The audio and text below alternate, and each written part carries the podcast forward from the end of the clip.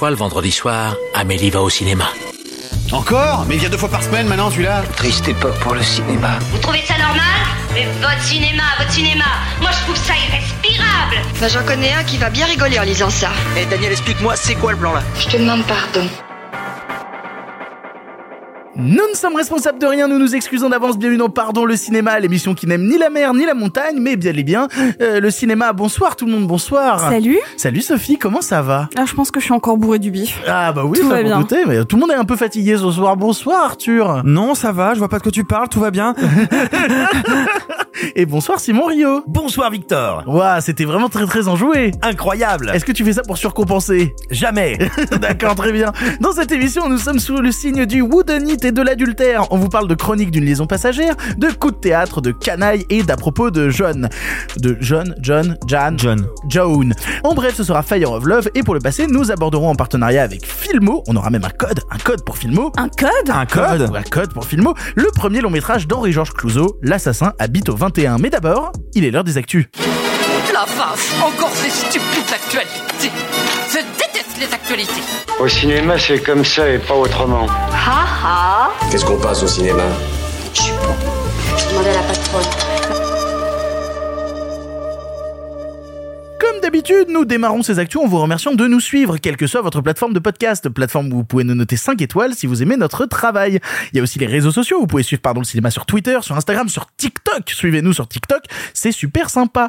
On rappelle que si vous voulez d'autant plus soutenir l'émission, vous pouvez le faire financièrement via un abonnement tous les mois. Ouais, ça vous permet de faire sauter les pubs, mais surtout d'avoir un épisode exclusif chaque mois avec un invité. Le prochain arrivera à la fin du mois, on est en train de se démerder pour que tout se fasse comme il faut. Et vraiment, on le répète, s'abonner, c'est avoir du contenu en plus, mais aussi et surtout filer un coup de main à l'émission que vous aimez. Alors si jamais vous avez envie de nous soutenir et que vous aimez ce que vous écoutez, bah n'hésitez pas, abonnez-vous. Le lien est en description. Merci beaucoup les copains. Pour l'actualité, laissons place au courrier des lecteurs. Chaque semaine, on vous demande sur notre compte Instagram, oui Instagram pardon le cinéma, de nous poser vos questions, vos interrogations sur l'actu. Alors les voici, les voilà. Trois questions du public que j'ai retenues aujourd'hui. C'était évident que ce serait la première question il fallait passer par là. Max Mat 12 nous demande Jean-Luc Godard nous a quittés. Pouvez-vous dire un petit mot sur l'ensemble de sa carrière?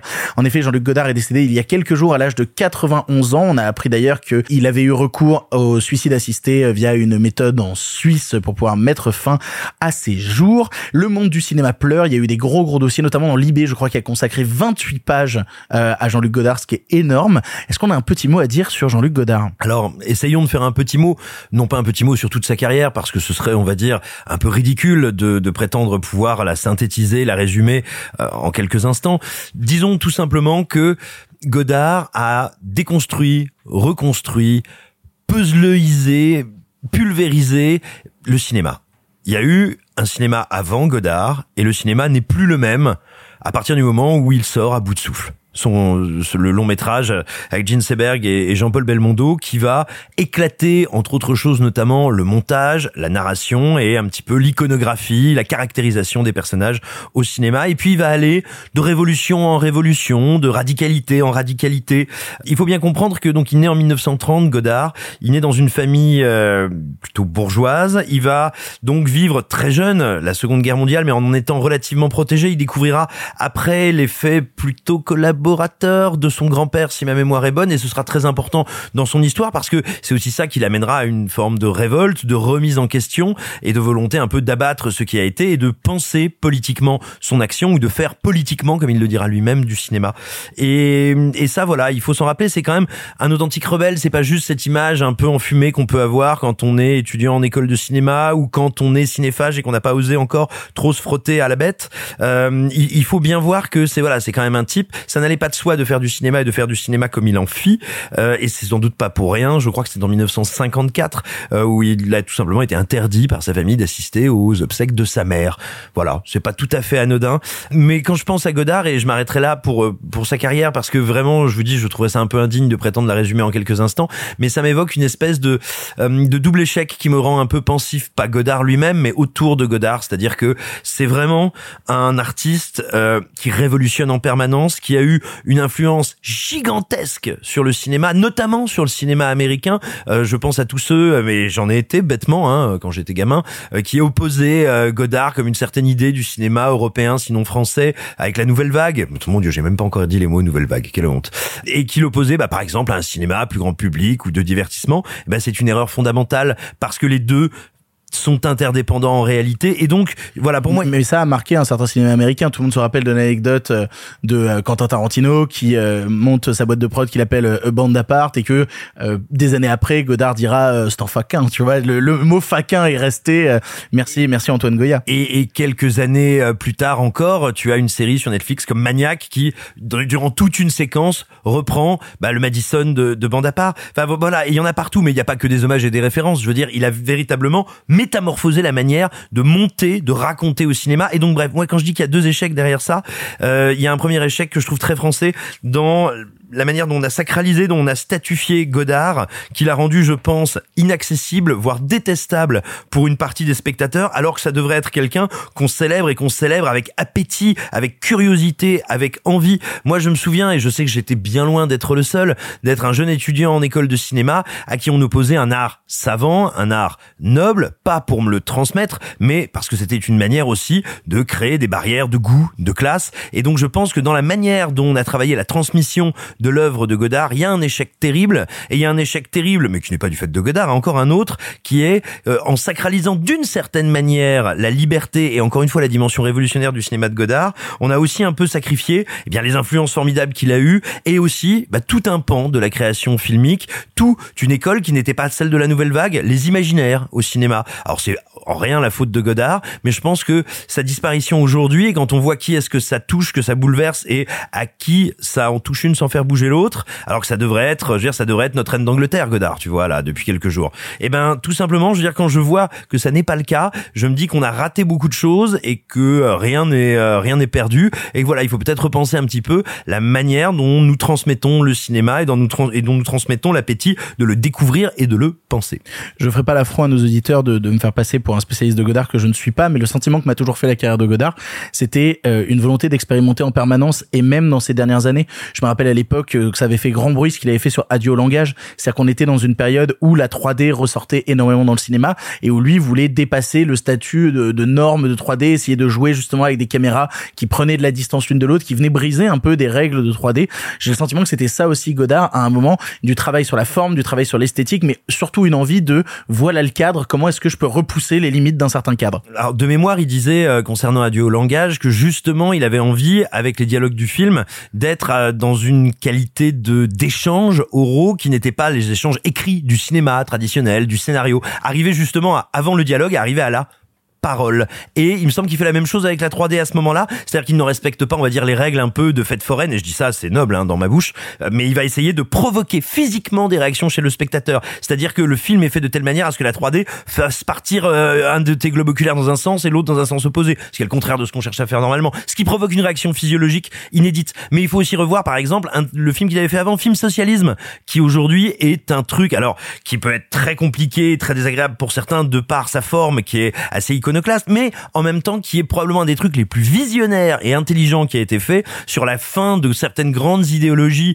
de certains grands courants de pensée, de grands courants esthétiques, de courants révolutionnaires en Europe. Et c'est pas un hasard, même si c'est un hasard visionnaire involontaire, s'il tourne ça sur le Costa Concordia qui va euh, s'échouer dans des conditions délirantes quelques années après. Euh, je vais pas avoir la prétention non plus de me, me poser comme un spécialiste parce que déjà j'ai des très grosses lacunes hein, dans la filmographie de Godard.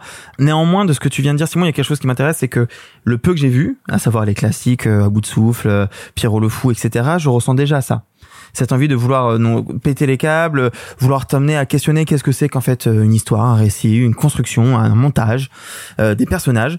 Déjà à l'époque, je me souviens que j'ai été vachement décontenancé face à ça. Et effectivement, je pense que le problème qu'on a eu, c'est qu'on a présenté ça comme quelque chose de, de compliqué, alors qu'on pourrait juste l'aborder comme quelque chose de beau. Et je pense que c'est une erreur. nous, on a interviewé Thierry Frémaux il y a quelques années et il nous disait à juste titre parce que je me, je me suis repenché sur l'interview euh, il y a quelques quelques heures il nous disait à juste titre que faut pas oublier qu'à bout de souffle c'était il y a 60 ans donc on est plus loin de à bout de souffle qu'à bout de souffle l'était de Murnau. Et donc c'est loin et pourtant quand on le regarde c'est contemporain. Ça, ça ça ça a une manière de parler de jouer d'aborder par certaines choses. Le mépris le mépris est hyper contemporain dans sa manière d'aborder les personnages. Donc faut pas le regarder comme quelque chose de classique de difficile. Ça peut effectivement rebuter mais faut pas. Et puis par rapport à ce que tu disais euh, Simon moi aussi je me suis penché sur- un peu penché sur la question ça a influencé mais tellement de gens Scorsese est son plus grand fan.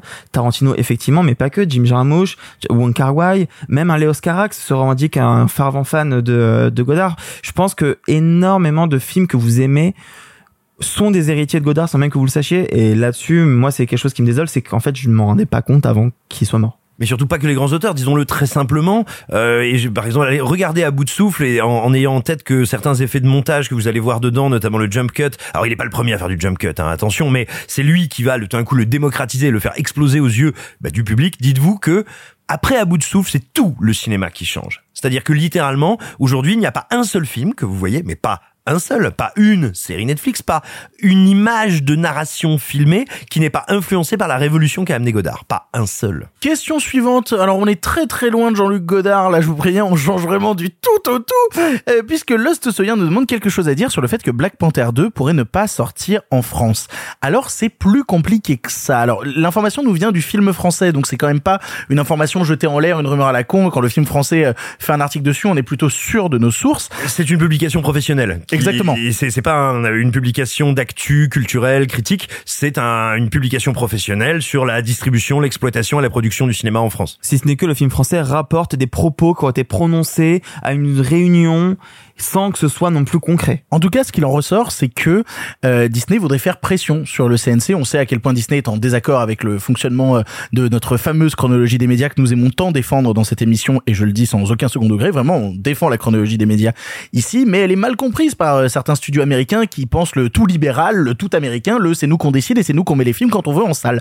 Et du coup, bah, pour essayer de faire pression, ils sont en train de dire que peut-être Black Panther Wakanda Forever, donc la suite de Black Panther qui est censée sortir en novembre en salle, ne sortirait pas dans les salles de cinéma françaises et pourrait être un direct tout Disney+. Qu'est-ce qu'on en pense de ça? Parce que les, les, les propos qui sont rapportés, c'est voilà, Disney veut faire pression sur le CNC afin de revoir la chronologie des médias qui n'est, je cite, plus adaptée aux pratiques et aux attentes des consommateurs.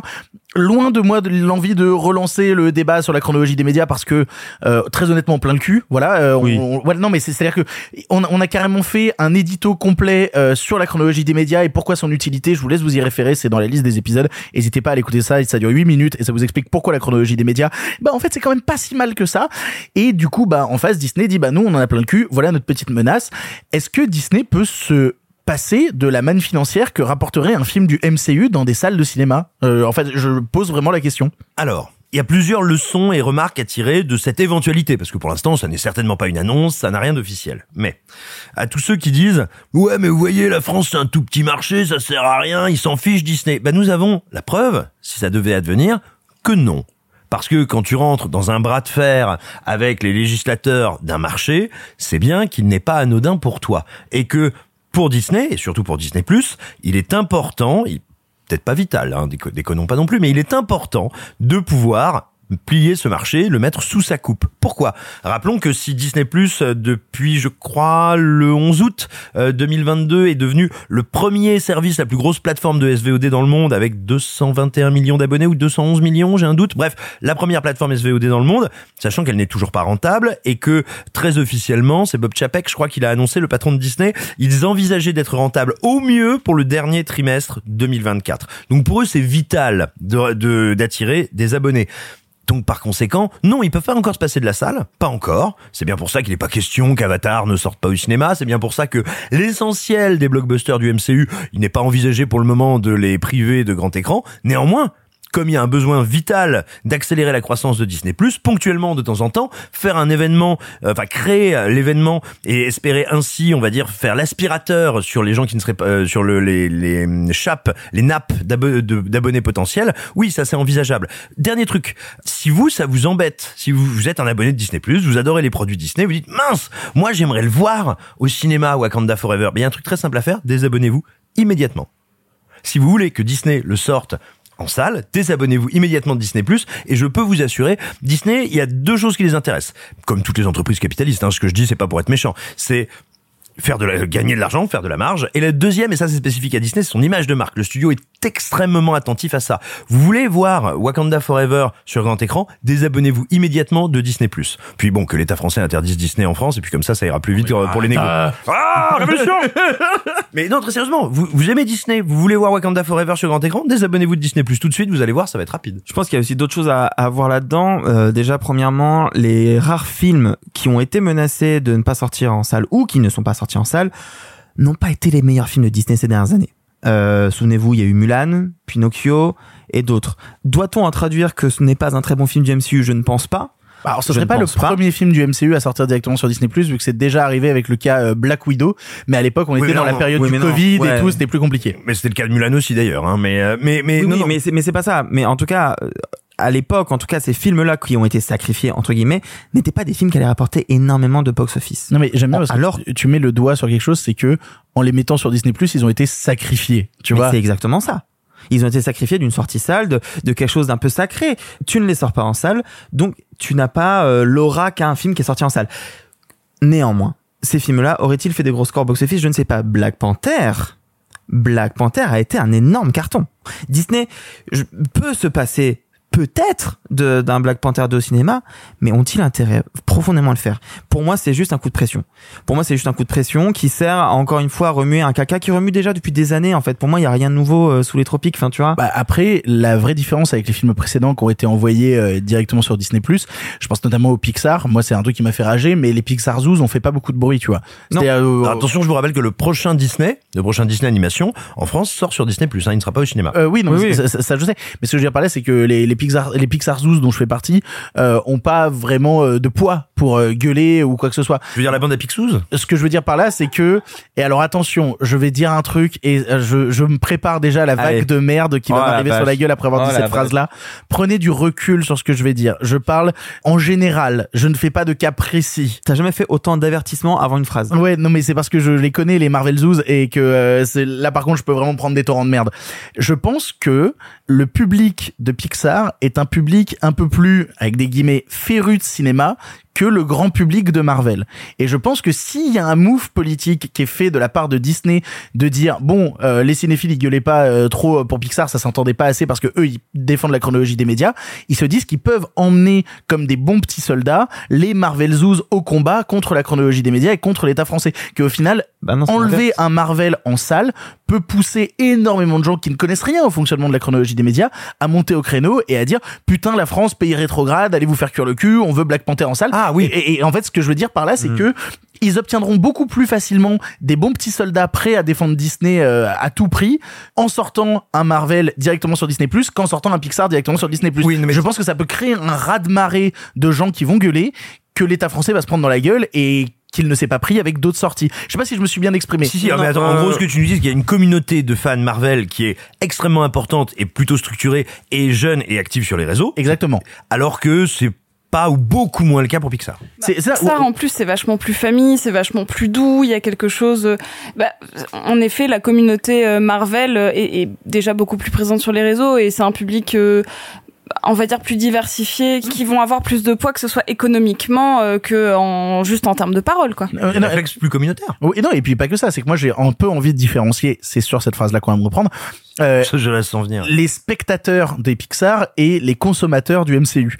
Et je pense qu'un réflexe de consommateur est probablement un peu plus violent qu'un réflexe de spectateur. Je pense que... Mais en fait, il y a quelque chose de contradictoire dans ton argumentaire, Victor. Non, non, ce que je, je- alors, la- laisse-moi le terminer. Ce que je veux dire par là, c'est que eux, la question c'est, on veut consommer. Qu'on consomme sur euh, Disney+, qu'on consomme en salle, on, a- on aura envie de gueuler derrière. Parce que le but, ce sera de consommer, et donc ce sera le pouvoir du consommateur et la gueulante du consommateur. Moi, je trouve qu'il y a quelque chose de contradictoire dans ton argumentaire parce que dans ces cas-là, si c'est que des consommateurs, ils s'en foutront que ce soit sur Disney Plus ou en salle. Non, parce qu'ils seront dans un truc de, moi je voulais le consommer en salle. Donc, ils, donc ils défendent la salle.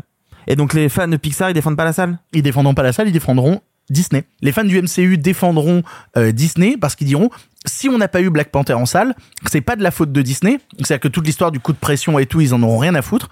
Ce sera c'est la faute de l'État français et c'est la faute de l'État français si je peux pas voir mon film en salle. Je sais pas si je me fais bien comprendre en fait. J'ai l'impression Si, d'être. si, si, si, si, si, si, si, mais je, mais si, je, si, si, j'ai rien à ajouter. Moi, je suis pas sûr d'être méga d'accord avec ce que tu viens de dire, mais je comprends l'idée. Après, euh, euh, Non, mais attendez, si je puis me permettre. si les Pixar sous étaient des vrais cinéphiles, ils auraient tout autant gueulé. Et pourtant, on sait qu'il y en avait plein aussi, tu vois. Et Non, non, mais- qu'ils ont pas, ils ont pas le même rapport de force, ils ont pas la même utilisation. En fait, c'est juste de la typologie de spectateur. C'est-à-dire que Pixar est beaucoup plus euh, famille, euh, beaucoup plus euh, doux. Mais comme les films, de toute manière, Pixar sont vachement plus doux que l'univers Marvel. Donc tu n'as pas la même véhémence qui se traduit tout simplement. Mais encore une fois, c'est juste de la typologie de spectateur. Oui, mais c'est oublié aussi qu'il y a plein de gens qui étaient ravis d'avoir le, le Pixar directement sur Disney+. Eh bien sûr. Oui, de toute manière, ils s'en seraient pas pleins.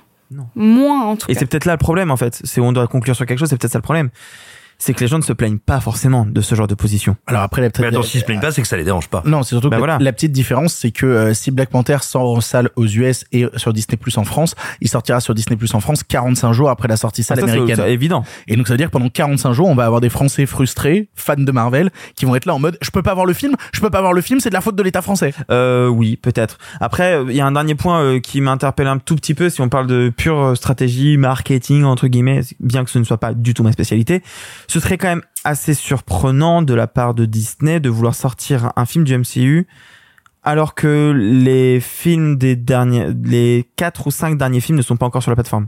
D'un point de vue logique, chronologique, vu que Disney met vachement en avant sur Disney+, Je pense qu'ils en ont Euh, rien à foutre. et ben pas les fans en l'occurrence. Je pense que même ils en ont rien à foutre. Ah ouais, tu crois? Alors, je Ah pense ouais. que la logique, c'est des abonnements. Voilà. Allez, autre polémique, dernière question, et c'est encore une polémique Oh, concernant. Disney. Bah ouais, mais parce qu'ils savent bien faire parler d'eux dès qu'il s'agit de polémique. Il y a Lola TXR qui nous demande que pensez-vous des polémiques concernant la petite sirène? Alors en effet, est sortie pendant la conférence D23 de Disney la nouvelle, ban- la première d'ailleurs bande-annonce de l'adaptation live-action de la petite sirène, une nouvelle adaptation live-action par Disney. Ce sera juste la 60e et il y a bientôt euh, Hercule qui va arriver, Blanche-Neige qui va arriver. Lilo et Stitch. Lilo et Stitch. Euh, Ah non, non, il y a vraiment trop de trucs qui vont arriver. Bref, La Petite Sirène a eu le droit à sa première bande-annonce. Euh, le film est réalisé par Rob Marshall, euh, qui n'est pas un bon réalisateur, si jamais vous vous posez la question. Est-ce qu'il y a des gens qui aiment des films de Rob Marshall ici? Moi, ah, Genre quoi? Chicago.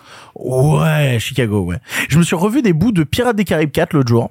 Ah oui, non, mais faut pas faire Ah, mais ça. ça, c'est pas bien. C'est vraiment non, pas mais, bien. euh, mais Chicago, moi, j'ai un, un vrai euh, petit plaisir. Je dis pas que c'est un bon. Et euh, film.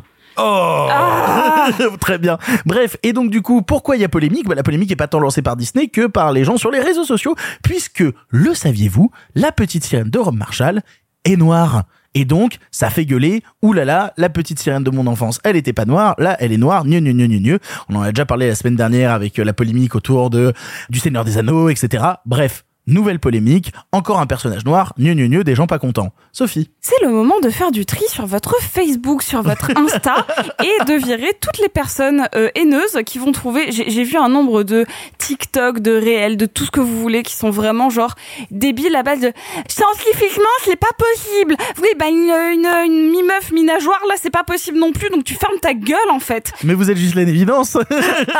Exactement. oui. Non mais il y a deux catégories de personnes. Il y a celles qui vont. euh, Qui ont une pelle et celle qui creuse. Exactement. Très bien. Pa- parmi les rageux, j'en vois deux. J'en vois euh, ceux qui sont purement racistes et qui vont juste euh, déblatérer genre euh, de, de la haine, mais sans vrai argument. Et je reviens sur ce mec qui a quand même dit scientifiquement c'est pas on point parce que bah vous savez le compte d'Anderson ta gueule en fait encore une fois elle a une nageoire. Et après il y a les gens qui disent oui mais celle de mon enfance eh ben elle était pas comme ça. Et ceux-là ceux qui, euh, on va dire, euh, qui acceptent un, un tout petit dialogue, je vous conseille de voir les vidéos de réaction des petites filles afro-américaines qui regardent le trailer. Ouais, j'allais en parler. Si, si ça ne vous fait pas fondre le cœur de voir enfin des gamines qui, contrairement à vous, avaient eu le droit à des tonnes de princesses, de princes, de super-héros auxquels vous pouviez, en tant que personne caucasienne, vous référer, vous projeter, sachez qu'il est aussi le temps, peut-être, bah, d'ouvrir un petit peu la case des représentations. Parce que franchement, moi, ça me pète les couilles que des gens viennent euh, sortir des théories vaseuses sur euh, non, mais ça a été écrit euh, genre pour se passer vers la Norvège. Non, mais, mais encore une fois, les contes sont là, c'est des contes, donc c'est dans un univers purement imaginaire. C'est une sirène sous l'eau. C'est une sirène et comme euh, l'a dit quelqu'un et je, je ne sais plus qui mais euh, ça ça m'a fait vraiment rire, il dit donc qu'elle soit noire ça vous pose un problème Mais par contre, qu'elle parle à un poisson et que son meilleur ami soit un homard jamaïcain, ça vous pose pas de soucis. Genre, et qui chante en plus. Vraiment Bah, si si les Jamaïcains, je veux rien qu'ils chantent. Déjà, que t'es un homard, c'est pas drôle. Si t'es un homard jamaïcain, au moins, fais quelque chose, quoi. Faut que t'aies, euh, gères un petit peu de compétences, quoi. Merde. Donc, je, je ne vais pas du tout me prononcer sur la volonté marketing des studios, sur leur image de marque. Je vais vraiment parler du rapport au public et à l'enfance, parce que c'est aussi ça Disney, c'est se construire des référentiels. Et donc moi, je suis juste contente qu'on élargisse le référentiel et que des petites filles, des petits garçons vont aussi pouvoir voir à ce que on, a tous eu la chance d'avoir. Et, euh, et puis c'est tout en fait. Euh, juste euh, les rageux, fermez votre gueule, quoi. Alors, il y a quand même tout un truc que cette polémique a mis sous l'eau, là, l'MDR, qui est le fait que bah, le film a l'air super moche, quoi. Non, non, c'est-à-dire, j'ai vraiment, ça c'est vraiment mon seul problème quand j'ai vu la bande-annonce, c'est que tout est gris. C'est vraiment l'étalonnage est dégueu. Et là où je me rappelle d'un film coloré, quoi que ce soit, mon vrai problème, c'est que je vois un film qui est grisâtre. Et je trouve que l'étalonnage du film a l'air dégueulasse. Et comme souvent avec les live action Disney, c'est souvent des gros films de merde. Bah du coup, Ah je non, me dis, c'est quand même. non, mais c'est pas ça. C'est qu'en fait, je trouve que c'est quand même beaucoup de débats pas très intéressants pour un film grisâtre qui va sûrement être tout nul, quoi. Oui, alors, moi je, je- j'embraye sur euh, sur Sophie et je suis absolument d'accord avec tout ce que euh, tu as dit. Euh, effectivement, déjà j'ai envie de dire si vous gueulez contre une adaptation Disney qui ne serait pas assez fidèle à un matériau d'origine, qu'en général vous ne connaissez pas, hein, parce que si euh, si vous aviez lu La Petite Sirène, vous sauriez déjà que La Petite Sirène de votre enfance n'a rien à voir avec le conte d'Andersen. Bref, si vous êtes prêt à sous-traiter à Disney la fidélité tant à votre enfance qu'à un patrimoine culturel européen que vous ne connaissez pas, c'est déjà que vous avez un énorme problème. Mais surtout, moi j'aimerais revenir sur un, un, un terme, un anglicisme qu'on voit apparaître euh, notamment sur les réseaux sociaux, qui est assez infect, assez infâme, et j'aimerais dire pourquoi je le trouve assez terrible, c'est le blackwashing. Il y a des gens qui disent regardez ça, le fait d'avoir choisi une comédienne à la peau noire pour jouer une euh, petite sirène rousse à la peau blanche, c'est du blackwashing. Ce terme, c'est le renversement d'un autre angle d'un autre terme anglais, le whitewashing. Et en gros, ce serait l'idée de dire regardez, ils sont en train de passer au noir, d'avoir un grand d'opérer un grand remplacement culturel. Alors, c'est particulièrement odieux parce que le whitewashing, contrairement au blackwashing, ça a été une réalité pendant des décennies à Hollywood. Je voudrais vous donner quelques exemples. Euh, le whitewashing, par exemple, c'est en 1956, John Wayne, John Wayne, qui joue Gengis Khan.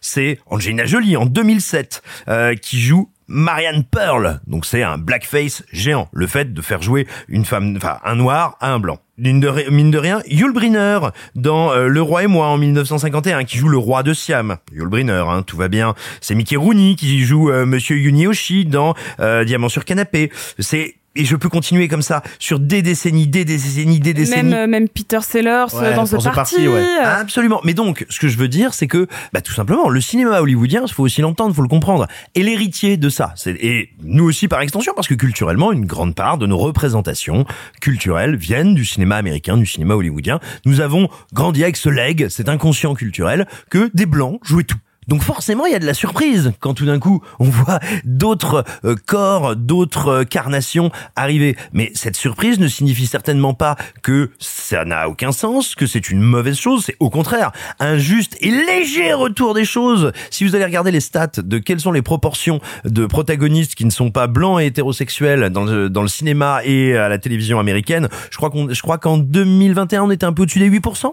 Euh, donc voilà, tout simplement, il s'agit pas de dire ah c'est bien la bouche en cœur, c'est pas ça. C'est ça n'est certainement pas mal. C'est un juste début de retour de balancier. Et en fait, c'est pas étonnant vu ce que ce qu'est- ce qu'ont été pendant des décennies de représentation culturelle que ça se surprenne. Mais cette surprise n'a rien de négatif quoi. Allez, avant d'attaquer les films du présent, comme chaque semaine, c'est l'heure de l'édito de la semaine, édito carte blanche, appelez ça comme vous voulez. Chaque semaine, un chroniqueur a la possibilité de parler du sujet qui l'intéresse sans restriction, son envie du moment, le truc qui lui tient à cœur. Cela peut avoir un lien avec l'actualité ou non, qu'importe, tant que le chroniqueur peut s'exprimer librement sur ce qu'il ou elle désire. Cette semaine, l'édito sera tenu par Arthur, c'est l'heure de la carte blanche d'Arthur. Ça fait pas vrai con comme t'es, te demande ton avis Donnez-moi carte blanche et votre appui. Ah, tu me demandes mon avis maintenant? Mais tu causes français, ma salope. Je ne le cause pas, je le parle. Vous m'aviez donné carte blanche. C'est ma raison de plus pour faire attention. Il y a quelques jours, je me suis surpris à être le seul à défendre un de mes petits plaisirs face à une bande d'amis surpris, ahuris, voire faussement choqués de ma démarche, quand je leur ai annoncé que oui, j'aime, j'adore vraiment, voire même je préfère aller au cinéma seul. Alors oui, hein, on est sur un édito engagé, clivant et important. Néanmoins, sachant que ce n'était pas la première fois que j'ai fait face à ce type de réaction, notamment lors d'une discussion où l'intégralité de la rédaction de Combini s'opposait à moi, je me suis demandé à quel point c'était un vrai sujet. J'ai donc tapé, comme un nerd, sur internet aller au cinéma tout seul, et j'ai trouvé pléthore d'articles sur le sujet, et même une chronique sur France Inter. Pourquoi donc? Bon déjà, on va évacuer tous les arguments de type c'est plus facile, c'est plus pratique, tu choisis le film que tu veux, tu peux te cacher quand tu chiales, nia nia nia. C'est pas intéressant. Parlons un peu de choses plus concrètes. Figurez-vous que dans la tête des gens, il est considéré comme étrange le fait de ne pas être entouré, que l'expérience collective prime. Et là, je me porte un peu en porte-à-faux et je m'en excuse parce que je sais que c'est un des arguments les plus utilisés pour défendre l'expérience de la salle avec des grosses guillemets, parce que j'admets que ça, je m'en fiche un peu. Alors oui, regarder une comédie, c'est toujours mieux avec une foule hilar, Quoi qu'encore, ça peut être gênant, surtout quand les gens rient trop fort ou à des moments qui sont pas censés être drôles. Mais je vois pas en quoi être accompagné changerait la donne. De toute façon, t'es dans une foule, t'es dans une foule. Et puis, de toute manière, le cinéma, en tout cas pour moi, c'est être confronté à l'image. C'est avant tout une expérience solitaire, toi face à l'écran. Quand je suis dans le film, je suis dans le film. Je n'ai jamais, jamais été dans la team à faire des rendez-vous amoureux au cinéma. Même mon premier date à proprement parler, qui n'en était pas vraiment un, j'ai passé plus de temps à essayer de deviner quand est-ce que j'allais voir la foutue gueule du monstre de Cloverfield qu'à essayer d'attraper la main de ma future concubine. J'avais 13 ans certes, mais mes hormones n'ont étrangement jamais pris le dessus sur l'amour de l'intrigue. Alors je suis peut-être le seul, mais qu'importe. Moi, quand je suis dans un film, je suis dedans. Et c'est d'ailleurs une de mes limites avec le fait de voir des films chez moi. Je peux pas m'empêcher de regarder mon portable, me lever pour aller me chercher un verre d'eau ou aller vider ma vessie, bref, faire des vraies coupures. Alors que dans la salle, bah, je suis isolé, seul, face à moi-même et à une toile avec des images qui captent mon attention, avec plus ou moins beaucoup d'intérêt. Qu'il y ait quelqu'un à côté de moi ou pas ne change pas grand chose à la donne. Alors je m'écarte. Mais je pourrais aussi vous parler du fait que, euh, par ailleurs, euh, quand je suis vraiment dedans, en sortant, je n'ai pas spécialement envie d'en parler, que j'ai besoin d'en digérer, et que quand on est seul, on n'a pas besoin de débattre avec les copains en sortant de la salle. Bref. Une fois tout cela dit, posons-nous un peu sur le fond du problème. Peut-être faut-il démystifier la séance de cinéma. Pour beaucoup, le cinéma, c'est comme les concerts, les expositions, voire même les sorties en boîte de nuit. Ce sont des activités que l'on ne peut pas faire seul et qui sont importantes. Et je peux comprendre. Pour avoir déjà fait des soirées en allant dans des clubs juste pour voir des artistes que j'apprécie, tout seul. C'était en effet assez déroutant. Pour moi, mais encore plus pour les autres. Mais il y a quelque chose d'assez exceptionnel pour le commun des mortels lié à ces activités. Alors que regardez 24 images par seconde qui défilent devant vos yeux, techniquement, bah, vous le faites tous les jours. Je dis pas qu'il faut pas avoir en soi la salle comme quelque chose à protéger, et je réalise aussi la chance de pouvoir aller au cinéma seul, n'ayant pour l'instant pas de mioche à amener avec moi. Et je ne veux en rien désacraliser ce qu'est pour vous le cinéma. S'il s'agit d'un grand rendez-vous, quelque chose qui compte pour vous, quelque chose qui nécessite beaucoup d'organisation et d'argent, je ne veux rien gâcher là-dedans. Mais si l'on pouvait, pour ceux qui n'oseraient pas, mettre en avant les plaisirs solitaires, je le ferai avec grand plaisir.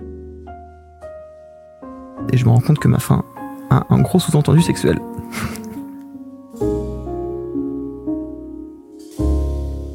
Merci beaucoup Arthur. On va commencer ce programme de la semaine avec un coup de cœur canois. Oui, en effet, Sophie a fait déplacer l'enregistrement de l'émission du jour juste pour pouvoir être présent à cette émission et qu'on puisse parler de ce film.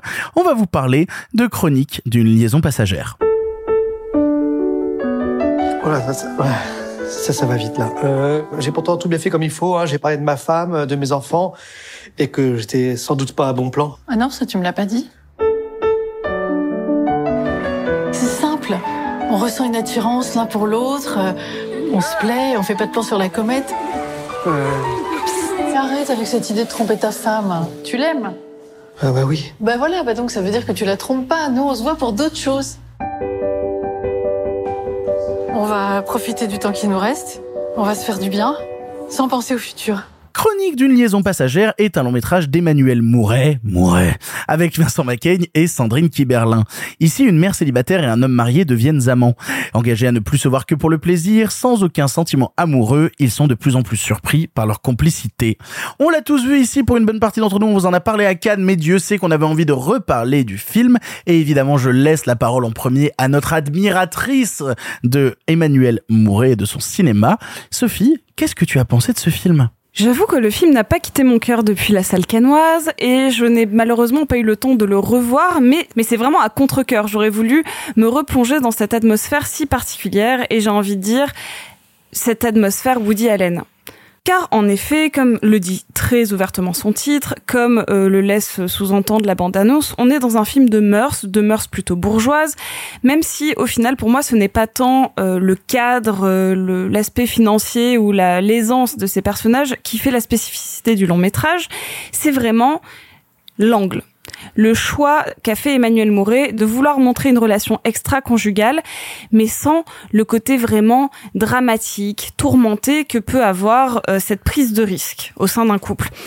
Pour étayer mon propos, je vais vraiment dire que donc Sandrine Kiberlin fait une mère célibataire euh, qui elle n'a pas d'attache et qui se démarque vraiment par son ouverture, sa liberté, sa, ferveur et son appréciation de chaque instant, alors qu'on a un Vincent Macaigne en face qui est vraiment un peu plus tourmenté, mais la caméra ne va jamais trop vers sa tourmente, vers sa famille, vers le drama que pourrait engranger tout ça pour se focaliser vraiment sur une romance presque adolescente, j'ai envie de dire. Cette relation a un côté transgressif, on l'entend tous, mais ce n'est jamais ça qui est mis en, avant. En fait, on va juste filmer une histoire d'amour, une chronique d'une liaison passagère, comme le dit son titre. Donc, moi, le film, je l'aime parce que il est solaire, il est beau, en fait, tout simplement. C'est-à-dire que euh, l'amour n'est pas censé être restreint par les conditions de ce dernier. Il n'est pas plus beau parce que Vincent Macaigne est, marié et prend un risque, et il n'est pas, euh, il n'en est pas moins beau pour autant c'est un petit peu étrange parce que c'est un film qui est classique en tout point euh, dans, dans, dans une histoire de deux personnes qui s'aiment mais qui ne devraient pas s'aimer. Ça a été vu 100 milliards de fois au cinéma. Mais pourtant, je trouve que Emmanuel Mouret, comme il l'avait fait pour moi euh, avec son précédent, a réussi à trouver une porte d'entrée sur la psyché de personnes qu'on a l'habitude de côtoyer. Et- et en fait, moi, c'est ça qui me plaît dans son cinéma. C'est que je rentre pas juste dans une histoire que j'ai déjà vue. Je rentre avec des personnages dans une histoire que je connais. Et d'un coup, ça devient pas juste euh, une parenthèse, ça devient un, petit monde qui s'ouvre à nous. On a l'impression d'a- d'accéder à tout. C'est-à-dire que ce qui me plaît, c'est la, la maladresse de Vincent Macaigne qu'on n'a pas l'habitude de voir au cinéma. Je ne parle pas de celle de Vincent Macaigne, mais je parle de, de cet homme adultère qui devrait être dans la séduction en permanence et qui finalement là est tout gêné. C'est euh, le fait d'avoir une, une femme euh, dans cette tranche d'âge qui a en plein pouvoir de sa, de sa sexualité et qui a envie toujours de, de déborder du cadre. Encore une fois, pour moi, Emmanuel Mouret, c'est quelqu'un qui, euh, qui sait toujours placer sa caméra de manière juste, à une parfaite distance, parce qu'elle n'est jamais voyeuse, et en même temps, elle rentre dans l'intime, mais qui s'allie à une écriture d'une finesse. Genre vraiment, pour moi, il y a quelque chose un peu, euh, une forme de dentelle qui se présente devant nous, euh, quelque chose qui est toujours parfaitement écrit sans être jamais tape à l'œil. Donc pour moi, Chronique d'une liaison passagère, c'est, euh, je suis toujours contente en fait quand ces films sortent à cette période-là ou que je les découvre en automne parce que je l'avais déjà dit pour euh, euh, pour son précédent, mais en fait c'est c'est euh, c'est ce petit plaisir de la rentrée qui vient réchauffer nos cœurs. C'est ce dernier verre en terrasse et ce plaid qu'on vient te mettre sur les épaules en disant tiens le monde il va mal autour de toi mais oh, vas-y prends deux heures de bonheur ça va te faire du bien. Ah mais on fréquente pas les mêmes terrasses. Putain j'ai fait un truc de doux Simon de doux de doux respecte ma douceur. je dis. Euh, bon, alors je l'avais déjà dit à Cannes, mais je vais le redire ici. Je ne m'attendais pas à ce qu'un de mes films préférés de l'année soit un film écrit et réalisé par Emmanuel Mouret, sachant que je ne connaissais son cinéma qu'à travers les choses qu'on dit, les choses qu'on fait, et que j'étais passablement resté à 6000 kilomètres du film que je trouvais euh, extrêmement surécrit avec ses grandes phrases et ses grands sentiments de personnages qui se regardent et qui se disent mais ne penses-tu pas que l'amour n'est pas blablabla Mais l'amour n'est pas blablabla tout à fait. Non, non, vraiment. Mais, mais, mais non, non, non, mais je voyais, je, je voyais Camélia Jordana et Schneider qui se touchaient le bout des doigts et qui disaient genre, oh, est-ce qu'on s'aime, est-ce qu'on s'aime pas, je sais pas. En fait, ça, mais, enfin, vraiment, je ne pouvais pas.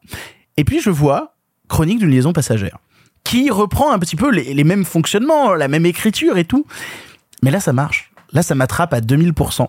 Et, et c'est un de mes gros problèmes quand j'essaie de vendre le film aux gens actuellement parce que je leur montre la bande-annonce du film et je trouve que la bande-annonce est vraiment à côté en tout point de ce qu'est le film. C'est-à-dire, je n'arrive pas à vendre ce film aux gens en leur expliquant que c'est le film qui m'a fait le plus rire et le plus pleurer de l'année. En tout point. C'est-à-dire, je passe par les deux extrêmes du spectre et ça me fait un bien fou parce que je suis avec les comédiens, parce que je suis amoureux avec eux, parce que j'ai peur avec eux, parce que je comprends leurs sentiments, parce que je me pose des questions. Je me pose des questions d'ailleurs sur le cinéma d'Emmanuel Mouret en général parce que quasiment tous ses films depuis 15 ans parlent de tromperie et d'adultère. Euh, voilà, je me pose des Aïe. questions sur Emmanuel Mouret en général. Non mais pour de vrai, je me reprenais un peu ses pitchs, notamment en 2009, Fais-moi plaisir. Alors je, je vais vous lire les premières euh, lignes du pitch. Ariane est persuadée que son compagnon Jean-Jacques fantasme sur une autre femme. Voilà, merci. Euh, euh, L'art d'aimer, sorti en euh, 2011, Zoé propose à sa meilleure amie Isabelle de se faire du bien avec son propre mari. Une autre vie en 2013 avec Joe Star, Aurore est pianiste, et puis elle rencontre euh, euh, Jean, qui est un installateur d'a- d'alarme, et elle va tromper Paul, son mari. Euh, non mais voilà. Non, le seul qui a pas vraiment ce pitch-là, c'est Caprice, qu'il a sorti en 2015 avec Virginie Efira et Anaïs de Moustier, où il se donne le premier rôle, et tout le film consiste à savoir si Emmanuel Mouret a plus envie de coucher avec Virginie Efira ou Anaïs de Moustier. Voilà. Les deux, mon capitaine. On n'a pas tous la même vie, Emmanuel, ok? Il n'empêche que euh, le film m'attrape en tout point. Le film me bouleverse. Le film, euh, on- bah tu m'as vu à Cannes, Sophie. euh, au bout de cinq minutes de film, tu t'es tourné vers moi, tu m'as fait cinq minutes de film et Victor rigole devant un long métrage d'Emmanuel Mouret. J'ai gagné et à la fin, tu me voyais passablement vraiment euh, désespéré en larmes devant le film parce que voilà, c'est un voyage, un voyage en pleine douceur, un voyage en pleine harmonie. Et en plus, tu parlais du cinéma de Woody Allen. Il s'approche même de la mise en scène, du travail de Woody Allen parce que Woody Allen aussi se caractérise en partie par le fait de vouloir laisser le plan long, de vouloir laisser de la place aux comédiens, d'avoir une caméra qui va se poser dans une pièce et qui va se balader de pièce en pièce euh, en restant fixe, mais juste en panotant entre chaque pièce pour laisser juste le plaisir des comédiens qui se baladent et qui interagissent. Et c'est ce que fait Emmanuel Mouret à plein de reprises dans ce long métrage là. C'est justement laisser la place aux comédiens, leur laisser dicter un certain rythme de jeu parce qu'en fait, au-delà de nous dicter par le rythme de jeu des comédiens, on est dicté par leur amour qui est naissant, qui s'éveille. Est-ce que ça va marcher? Est-ce que ça va pas marcher? Est-ce que ça va partir ailleurs? La fin du film vous le dira. Si vous avez envie de rire, il faut voir Chronique d'une liaison passagère. Il y a une autre comédie qui est sortie cette semaine, comédie avec des immenses guillemets. La seule vraie comédie de la semaine, c'est Chronique d'une liaison passagère. Si vous avez envie d'être bouleversé, c'est aussi le bon film. Si vous avez envie en fait d'avoir un moment d'été alors que l'automne approche, je pense que c'est le meilleur film possible pour ça. Simon, je crois que toi t'es un peu moins positif que nous deux, légèrement. Attention, hein, j'ai pas du tout envie de bâcher le film. Euh, pour ma part, c'est, me semble-t-il, de très loin ce que Emmanuel Mouret a fait de plus intéressant, de plus plaisant en tout cas. Euh, donc euh, attention, hein, je, je viens pas, euh, je viens pas pour pour pour vous marcher dessus. Euh, et j'ai passé un plutôt un bon moment de, devant ce long métrage tout simplement parce que le problème que j'ai moi traditionnellement avec Mouret c'est que j'ai l'impression qu'il explorait avec énormément de coquetterie euh, ce qui est un truc que je déteste au cinéma de chichi et de réfé- et de révérence euh, une carte du tendre très poussiéreuse et surtout euh, il se taillait un costume de cinéaste euh, pour le, qui était à mon sens un peu trop grand pour lui. Là que ce soit dans ses influences aléniennes Tu veux dire qu'il se la raconte? Non qu'il était il était pas aussi bon que ses ambitions quoi D'accord, ok. enfin bref non mais c'est mais et là C'est le- dur, mais pourquoi pas.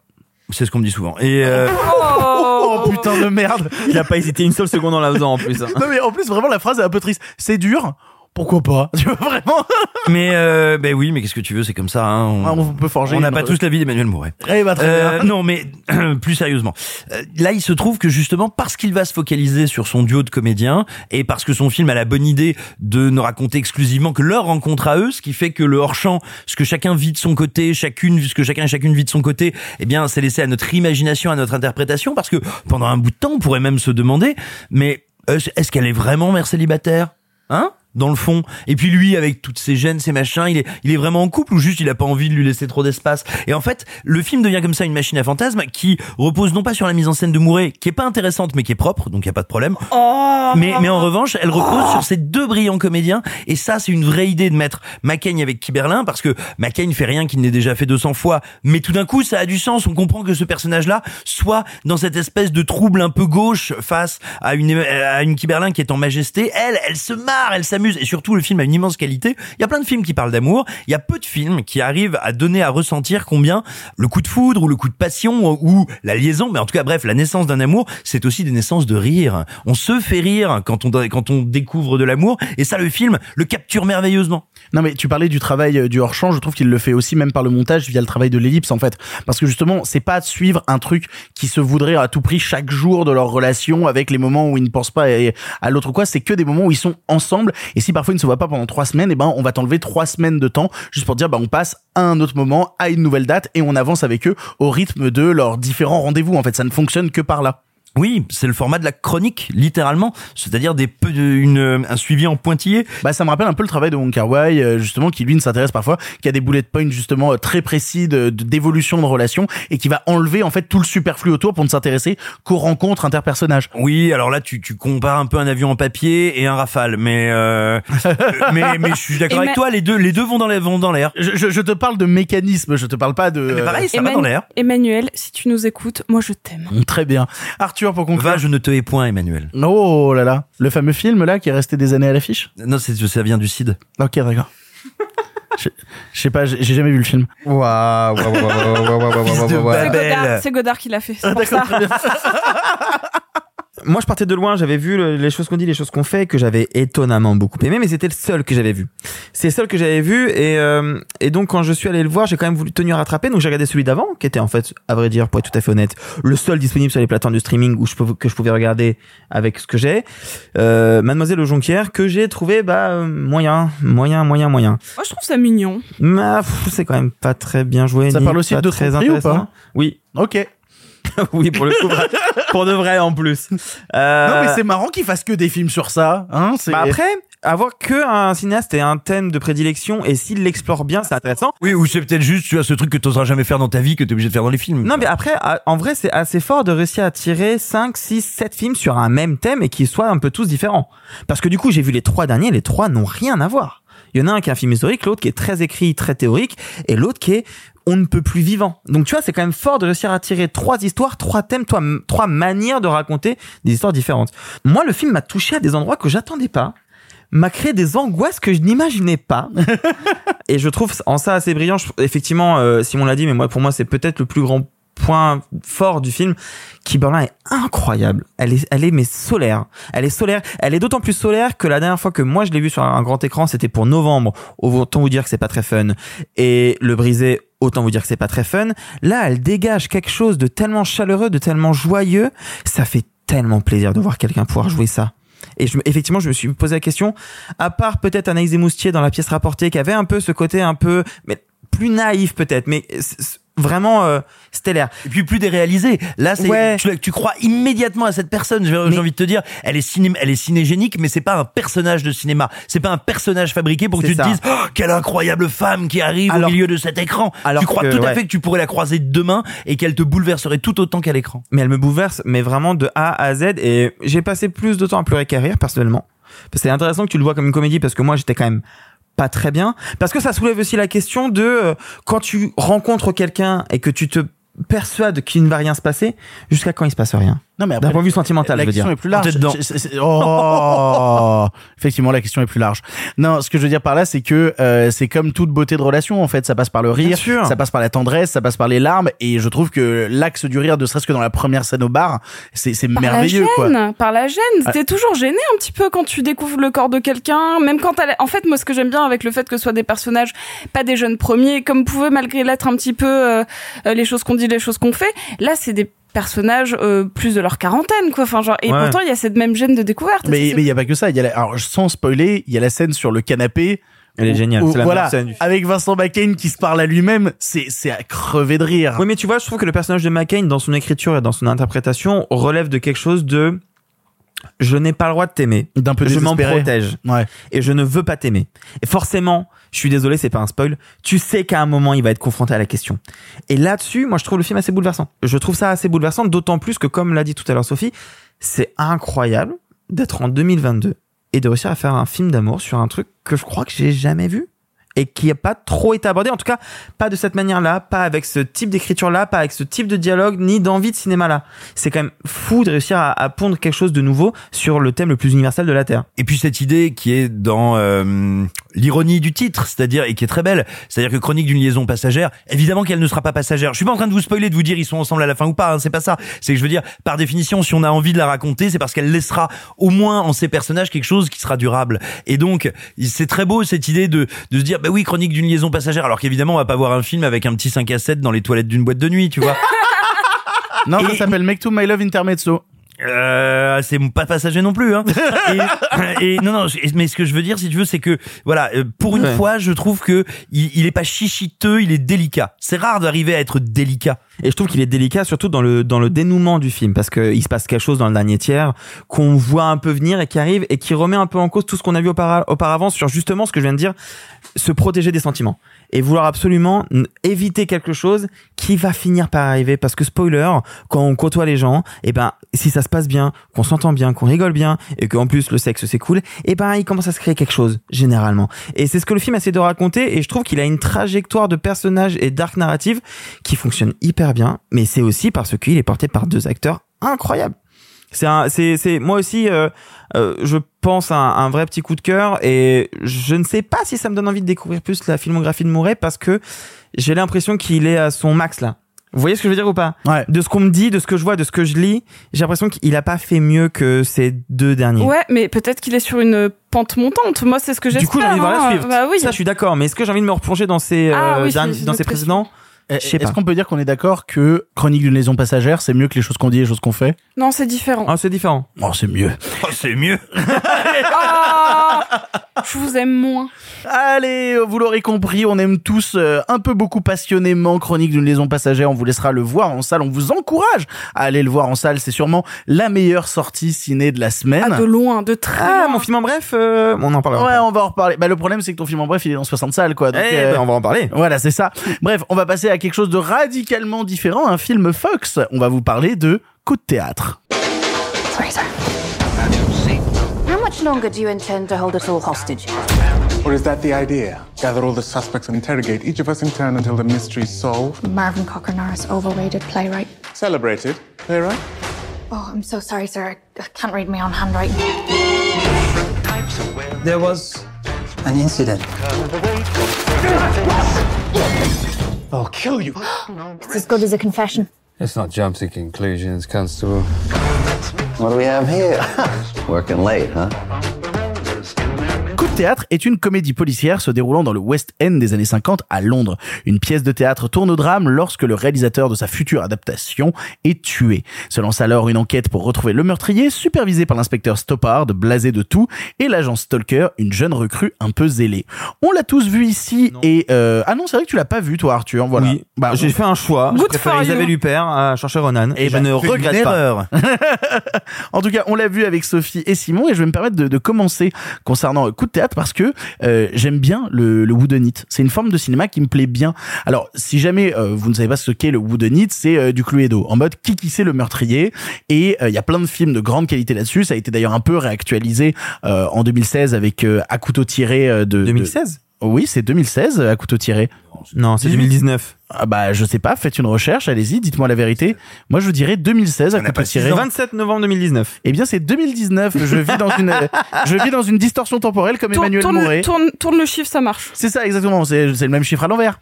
Hop. Bref, en 2019 avec un couteau tiré et puis on va en parler en fin d'émission avec euh, l'assassin habite au 21.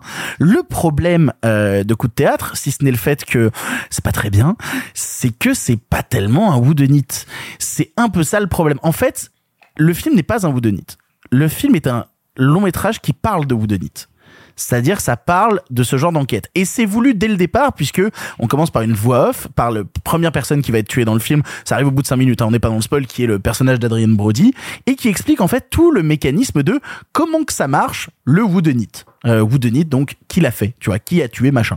Euh, et en fait, ça va être que ça tout le film. Tout le film ne va être que discours méta sur qui qui c'est le meurtrier et comment ça marche les qui qui c'est le meurtrier? Ce qui fait qu'on passe beaucoup plus de temps à disserter sur la forme du whodunit et ce qu'elle a importé dans le cinéma et euh, l'héritage des romans d'Agatha Christie, etc., qu'à parler véritablement de la pure enquête du film, à développer des personnages.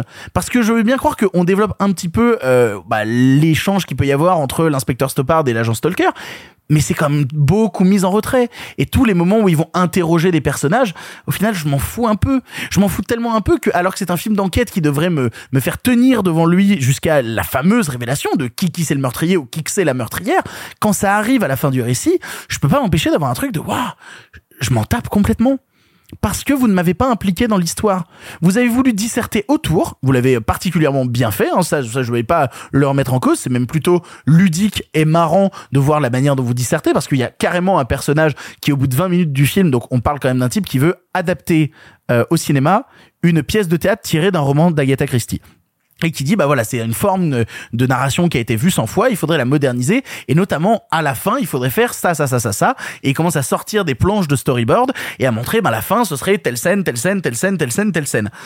Quand ça arrive au bout de 20 minutes du film si t'as vraiment deux neurones qui se connectent tu te dis ah bah ça va être la fin de ce film là puisqu'on essaye de me de me euh, de me présenter ce que serait la fin idéale pour moderniser. Ça va être la fin. Et sans vous spoiler encore une fois l'est Tu sais quoi, moi j'ai cru que ça l'était pas parce que c'était trop obvious. Bah J'ai ouais, cru mais... qu'ils allaient faire un twist en mode tu penses que ça va l'être donc ça va pas l'être. Ouais, mais le film est pas très malin. Bah non, mais hein. bon, euh, comme encore une fois, c'était c'est au- c'est au bout de 10 minutes, tu vois, donc tu te dis peut-être que le film va être plus malin après, tu vois, genre. euh. Bah oui, mais il est pas particulièrement. J'aime bien le côté, sans vouloir spoiler, mais je spoil comme un gros cochon. Mais non, mais c'est pas. En fait, le problème. Non, mais j'ai j'ai pas dit qui c'est le meurtrier parce qu'il y a quand même un plan à la fin où euh, l'inspecteur se tourne vers la caméra et dit "Je vous rappelle que ceci, que ce que vous venez de voir est un whodunit, donc ne spoilez pas le film aux gens." Il y a vraiment ça, la, la fin, Aïe. la, fin du film, le dernier plan. Oh non, c'est non ça. Mais oui, mais en fait, c'est parce que ça fait écho au fait qu'à la fin de la pièce de théâtre, le personnage principal, qui était un inspecteur, se posait devant la scène devant les spectateurs et disait Vous venez de voir euh, une scène de meurtre, vous êtes donc aussi des complices, veuillez ne le révéler à personne. Et donc, on va transposer ça aussi dans le médium cinéma et faire à un moment un plan où on se tourne vers la caméra pour dire exactement la même phrase. Mais en fait, c'est que ça. C'est que du discours méta. Ce n'est que ça, ce Oui, mais ça film. pourrait être intéressant en vrai. Bah oui, mais c'est pas très malin. En fait, c'est le discours méta d'un L1 cinéma en fac, tu vois. Ah, qui, qui Mais te- si seulement ah, voilà. et et c'est à ça qui m'embête un peu parce que moi, ce qui m'intéresse dans ce genre de film-là, par exemple, il y, en- il y en a un que j'aime beaucoup de Whodunit, mais qui est un peu évident, qui est euh, le, le film Cluedo. Voilà, le- il y a eu un long métrage Cluedo qui est sorti, je crois, en 81, euh, et qui est super cool qui est vraiment très très très très fun où vraiment tu rentres dans l'ambiance de tout le monde est enfermé dans une baraque et qui c'est le meurtrier des gens vont mourir pendant le film et tout blablabla et qui en plus lui-même déjà avait un discours méta à l'époque puisqu'en fait le film était sorti avec trois fins différentes. Et suivant dans quel cinéma tu allais voir le film eh ben tu n'avais pas la même fin Putain, c'est ouf ça. Alors que c'est toujours le colonel Mouta. non, non, non, mais c'était un peu rigolo. Et c'est pour ça d'ailleurs qu'aujourd'hui, si jamais tu récupères une copie euh, DVD ou Blu-ray du long métrage, eh ben, t'as les trois fins qui s'enchaînent. Et le film est construit scénaristiquement pour être assez malin pour que les trois fins fonctionnent et que les trois meurtriers soient possiblement crédibles. Donc déjà dans les années 80, on avait déjà un discours de recul. Parce que Agatha Christie, c'était déjà du passé et parce que tout ce genre de narration-là existait déjà. Le problème, c'est que, bah, là, ça n'a plus grand chose à apporter. Il n'y a pas de personnage véritablement construit.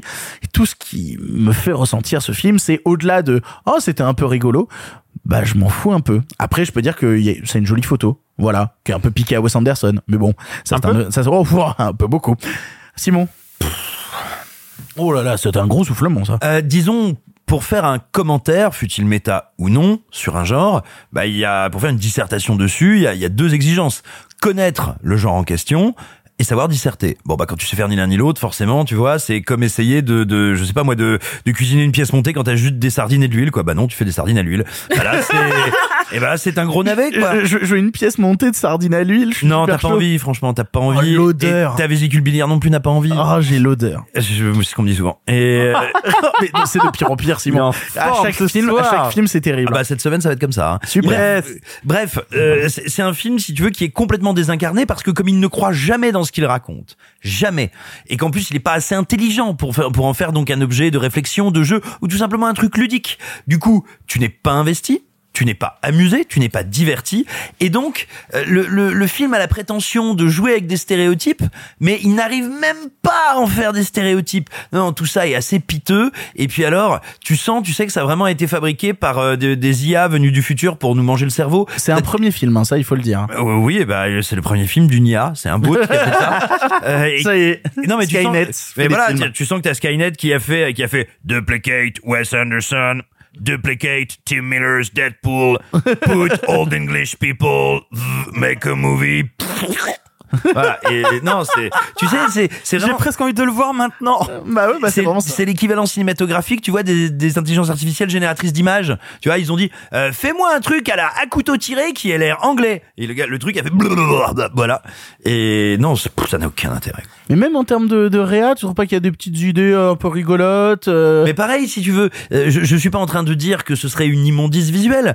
Oui, il y a des gens qui ont travaillé, euh, tu vois, oui, ok, tu vois, bah, comment dire, ouais, ok, il y a eu du boulot, mais c'est pareil, tu vois, il y a, un- je, je, je, je vis avec un enfant de 4 ans et demi quand il fait un dessin, je veux dire, je lui dis que c'est beau pour lui faire plaisir, il y a du boulot. Alors moi, ce qui m'épate vraiment dans le film, je sais pas si vous l'avez ressenti ou pas, c'est que je trouve que Sam Rockwell fait très bien Johnny Depp. C'est-à-dire qu'il y a vraiment euh, dans dans le jeu de Sam Rockwell du Johnny Depp bourré. C'est vraiment ça. C'est vraiment chez Sam- le Sam Rockwell Depp bourré. Ah bah surtout, moi je te dirais, Sam Rockwell, tu sens que c'est le seul qui a pris le temps de lire le scénario avant de tourner, il est là, putain.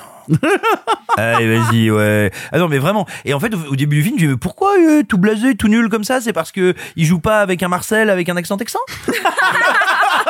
Et en fait, scène après scène, tu rejoins l'état d'esprit de Sam Rockwell et t'es là, t'inquiète frère, c'est bientôt fini. C'est bientôt fini. Bah, moi j'aime bien parce que je cherche Ronan qui fait des trucs un peu rigolos quand même de temps Non, mais en ça temps. suffit pas pour justifier un, un truc. Ah non non mais attention, moi je suis pas euh, un grand fan du film, je l'aime pas beaucoup, tu vois, euh, je le trouve même euh, assez bête, mais il y a plein de petits éléments par instant où je fais genre ouais, j'ai pas passé un mauvais moment. Est-ce que je m'en souviendrai dans trois jours? Probablement pas. Est-ce que t'as passé un mauvais moment, Simon? J'ai pas passé un moment. Voilà. Waouh. Sophie pour conclure. Je suis embêtée. Euh, je suis embêtée parce que j'avais besoin d'un film un peu divertissant et ou sans m'attendre à un chef-d'œuvre, j'avais envie juste que ça me divertisse et que ça m'évite de faire de me de me faire penser à la mort de Jean-Luc Godard par exemple. Et le film n'a même pas vraiment réussi à ça parce que c'est normalement censé être un bonbon, c'est censé être un truc un peu pétillant. Euh, euh, il se cache pas hein, de son influence Wes Anderson, il lui a piqué son cast et ses costumes, donc au bout d'un moment, euh, il faut assumer. Mais ce qui m'embête, c'est que ça aurait pu être un film de petit malin euh, avec des ambitions de ré- ce qui ce qu'il a hein, un film de petit c'est un film de petit malin avec quelques intentions de réel. Par exemple je trouve que des fois tu sens qu'il a une intention de euh, de jouer avec le cadre. C'est-à-dire qu'il a des plans fixes où tu vas avoir une main qui va se rapprocher avec genre une tension entre deux personnages genre des choses qui tentent mais qui ratent systématiquement. Et moi, ça m'emmerde un petit peu parce que je me disais, j'ai envie d'aimer ce film. En fait, j'ai pas envie de l'adorer, j'ai juste envie de passer un bon moment. Donc, je m'y investis un petit peu. Puis en fait, le, film n'a cessé de me décevoir parce que Victor, c'est littéralement mon argument. Pour moi, c'est pas du tout un whodunit, malgré ce qu'il dit. Et c'est même pas un film méta sur le whodunit, c'est un film qui ne comprend pas ce que c'est. Mais sauf que là, je me suis penchée un petit peu là euh, en cinq minutes sur les films qui sont classés comme des whodunits. Et pour moi, euh, et c'est un vrai débat que je lance pour tout le monde. Pour moi, un whodunit, c'est un film qui accorde euh, un temps quasi équivalent à tous les personnages, ou en tout cas qui positionne suffisamment tous les personnages qui pourraient être coupables. Oui, c'est équilibré. Ouais. C'est Bah, puis tu équilibré. vas jouer ensuite avec les informations qu'il t'a données, celles qui, celles que toi tu as peut-être compris. Enfin, oui, bien sûr. Il, mais il faut tous les installer pour que tu puisses les soupçonner. Exactement. Et, et puis, et puis surtout, ça, j'aurais tendance à penser que les Woodonites vont enfermer les personnages dans un endroit fixe, là où le film a tendance à vouloir partir un peu dans tous les sens et donc à rater quoi. c'est là que j'y viens. C'est que là, quand je regarde sur internet, genre les best whodunit, etc. Et en fait, la plupart, genre je suis tombée sur euh, sur Seven, sur Qui veut la peau de Roger Rabbit, sur le Troisième Homme, sur des trucs comme ça. Je suis en mode, mais c'est pas des whodunit, c'est des films d'enquête. Et un film d'enquête n'est pas un whodunit. Pour moi, quand je dans, dans et c'est pas des films que j'ai euh, vus sur ma liste. Hein, c'est pour moi un whodunit, c'est Scream déjà de base. Bah si tu poses plein. Ouais. Mais si t'as un tueur masqué qu'il faut démasquer. Non, mais ce c'est un slasher avec un avec du whodunit, oui. Non, mais c'est- c'est ça vraiment un slasher. c'est euh, Identity, c'est huit femmes. Huit femmes est Huit un femmes. Ouais, huit femmes carrément. Mais en fait, pour moi, de base, un whodunit, la plupart du temps, tu n'as pas forcément euh, l'image de l'enquêteur parce que l'enquêteur va avoir un schéma linéaire qui va aller genre d'indice en indice avec c'est lui qui détient la vérité. Normalement, le whodunit, il y a toujours un moment où t'es genre limite dans une impasse mexicaine en mode ça peut être les deux là, ou ça peut être celui-là. Et normalement, en tant que spectateur, ton cerveau est, est agité pour que tu dises alors attends, lui c'est un peu trop évident que ce soit lui, ou lui on l'a presque pas entendu. Normalement, c'est quelque chose qui qui interagit Mhm. avec ton système de déduction. Ce qui n'est jamais le cas. C'est pas un whodunit. Encore une fois, Agatha Christie fait du whodunit. Mais alors, c'est ce que je veux dire, faut peut-être préciser, le, le whodunit, c'est un genre qui est historiquement et d'abord littéraire. C'est Agatha Christie, c'est Hercule Poirot, euh, ce sont tous ces personnages qui se retrouvent systématiquement, et puis aussi en, pa- en partie Sherlock Holmes, qui se retrouvent enfermés avec des suspects potentiels et qui vont par leur esprit de déduction et leur intelligence révéler le coupable. Et là, le, principe n'est pas bête. C'est-à-dire que c'est une pièce avec du whodunit où, en fait, t'aurais pu être enfermé dans le théâtre. Et avec des acteurs qui, limite, ont un, twist de personnalité entre leurs personnages. Et, et je pas du tout, on, on, ne- on ne projette pas sur un film ce qu'on aurait dû vouloir, vouloir voir. Ce que je dis, c'est qu'il avait un matériau de base extrêmement solide et qu'il en a rien fait. Donc, moi, je suis, je suis hyper déçue parce que euh, je trouve que le cast est bien choisi, que, euh, en termes de DA, ils se sont un peu donnés, euh, que, il y avait moyen de faire un truc sympathique. Et c'est pas une exigence haute hein, encore une fois. C'est un premier film de studio. Euh, tu sens que c'est hey Knives Out ça a vachement bien marché. On va faire la même chose. Bah non Bobby parce que bah Knives Out c'est un film et tu peux pas le reproduire à l'infini en changeant tout le cast et le lieu. Donc bon au bout d'un moment euh, c'est débile. Et ça m'a franchement énervé Putain, depuis tout à l'heure, je comprenais pas euh, celui qui joue le comédien principal de la pièce. Où est-ce que je l'avais vu avant? Bah en fait, je l'ai vu dans la Palme d'Or. C'est le mec dans Sans filtre. Ah putain, mais est-ce que t'as vu qu'il y a, il y a je l'ai reconnue alors qu'elle était de profil, il y a la sœur dans Fleabag. Mais oui, et elle a un tout petit rôle, c'est un scandale. Elle a vraiment un rôle absolument minuscule. Et alors, le mec qui est le premier rôle de Sans filtre, je viens en plus de lier les wagons, c'était aussi le premier rôle de Kingsman 3. Bien sûr. Voilà, je viens juste, il s'appelle Harry Dickinson et je viens de, de faire les liens et il y a marqué. Après, qui se souvient de Kingsman 3 Euh, bon, si, il y avait des choses sympas donc. Il y avait des épées Ah, je l'ai pas vu. Je viens surtout de voir que euh, ce bon Harris Dickinson avait aussi joué dans euh, un très bon film de Xavier Dolan qui s'appelle Mathias et Maxime. Oui, Alors, ouais, ouais. euh, je Ah, si, je- n'ai aucun souvenir de lui dans le film. Je me rappelle juste de euh, de, de, de Gabriel et de Xavier qui se font des bisous quoi. Ah, moi, j'aime vraiment beaucoup. Ah ouais, Mathias c'est trop bien Mathias et Maxime. Alors que j'aime pas Dolan, donc. Ouais, il fait des gros yeux Arthur Sios, mais ça va pas la tête. C'est- vachement bien, Mathias et Maxime. Bref, vous l'aurez compris, on n'aime pas beaucoup euh, coup de théâtre. On aurait aimé voir un film qu'on n'a pas vu. Au final, on a vu un film. On se demande si on l'a vu. On va passer à quelque chose de totalement différent. On va retourner en France pour euh, ce qui était marqué sur les affiches comme la comédie de la rentrée. Pour de vrai, c'est marqué ça ouais. Oh, l'erreur. Mais l'erreur sur Canaille. Putain, j'ai cru que c'était Jones, j'étais à quoi Non. on, Je suis complètement con. on va vous parler de Canaille. Je commence à en avoir marre. Ce qui serait bien, c'est que tu t'en ailles. Et j'ai pas envie de finir en prison à cause de toi. Parce qu'il y a un flic qui se pointe, tu balises. Je prends bon qui se gave. Et je redistribue.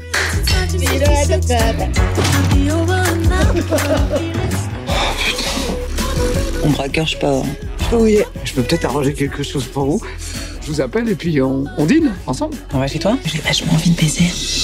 S'il vous plaît, je peux avoir l'édition Tu sais que je peux prendre 20 piges avec tes conneries. Doucement, doucement, je sais, mais il faut que ça accroche. Canaille est une comédie avec des gros guillemets de Christophe Offenstein avec François Cluzet, José Garcia et Doria Tillier. Après un casse qui a mal tourné, Antoine blessé se planque de force chez Elias, un prof d'histoire sans histoire. S'engage alors emprise et complicité entre les deux hommes, tandis que Lucie, une enquêtrice un peu spéciale, se charge de l'affaire. On l'a vu avec Arthur et Sophie et c'est Arthur qui commence. Arthur, qu'est-ce que tu as pensé de Canaille, qui était noté comme la comédie de la rentrée? Bah, c'est peut-être là le problème que j'ai, c'est qu'en fait, ce n'est pas une comédie. Et c'est, je pense, peut-être l'une des plus grandes forces du film. C'est-à-dire que ça aurait été une vraie comédie comme ce que veut nous vendre le film, ça m'aurait saoulé. Ça m'aurait saoulé parce que ça aborde des thèmes pas simples, de pédophilie, de kidnapping, d'enquête et de, et de plein de choses qui, en fait, auraient pu, en tout cas, s'ils avaient été traités en comédie, auraient sans doute été très maladroitement abordés. Le film n'est pas spécialement drôle. Et en ça, moi, ça m'intéresse. Il y a tout un premier pan de euh, le pourquoi du comment le personnage de José Garcia accueille François Cluzet qui m'intéresse beaucoup parce que bah c'est assez difficile et fort ce qui se passe quand même. En tout cas, dans un type de cinéma comme ça, moi je crois que j'ai pas beaucoup vu ça. Et puis moi je pars quand même d'un postulat que depuis un an que j'ai rejoint les rangs de cette euh, de cette émission, Victor m'a fait voir un paquet de merde. On va pas se mentir. Je non, tu les as vus, tu les as vus avec joie et plaisir. euh, Mec. Oui, mais tu étais là aussi. Non. Je rappelez-vous, je me suis fait rouler dessus par une- un marathon. Qu'est-ce qu'on a fait au bon Dieu?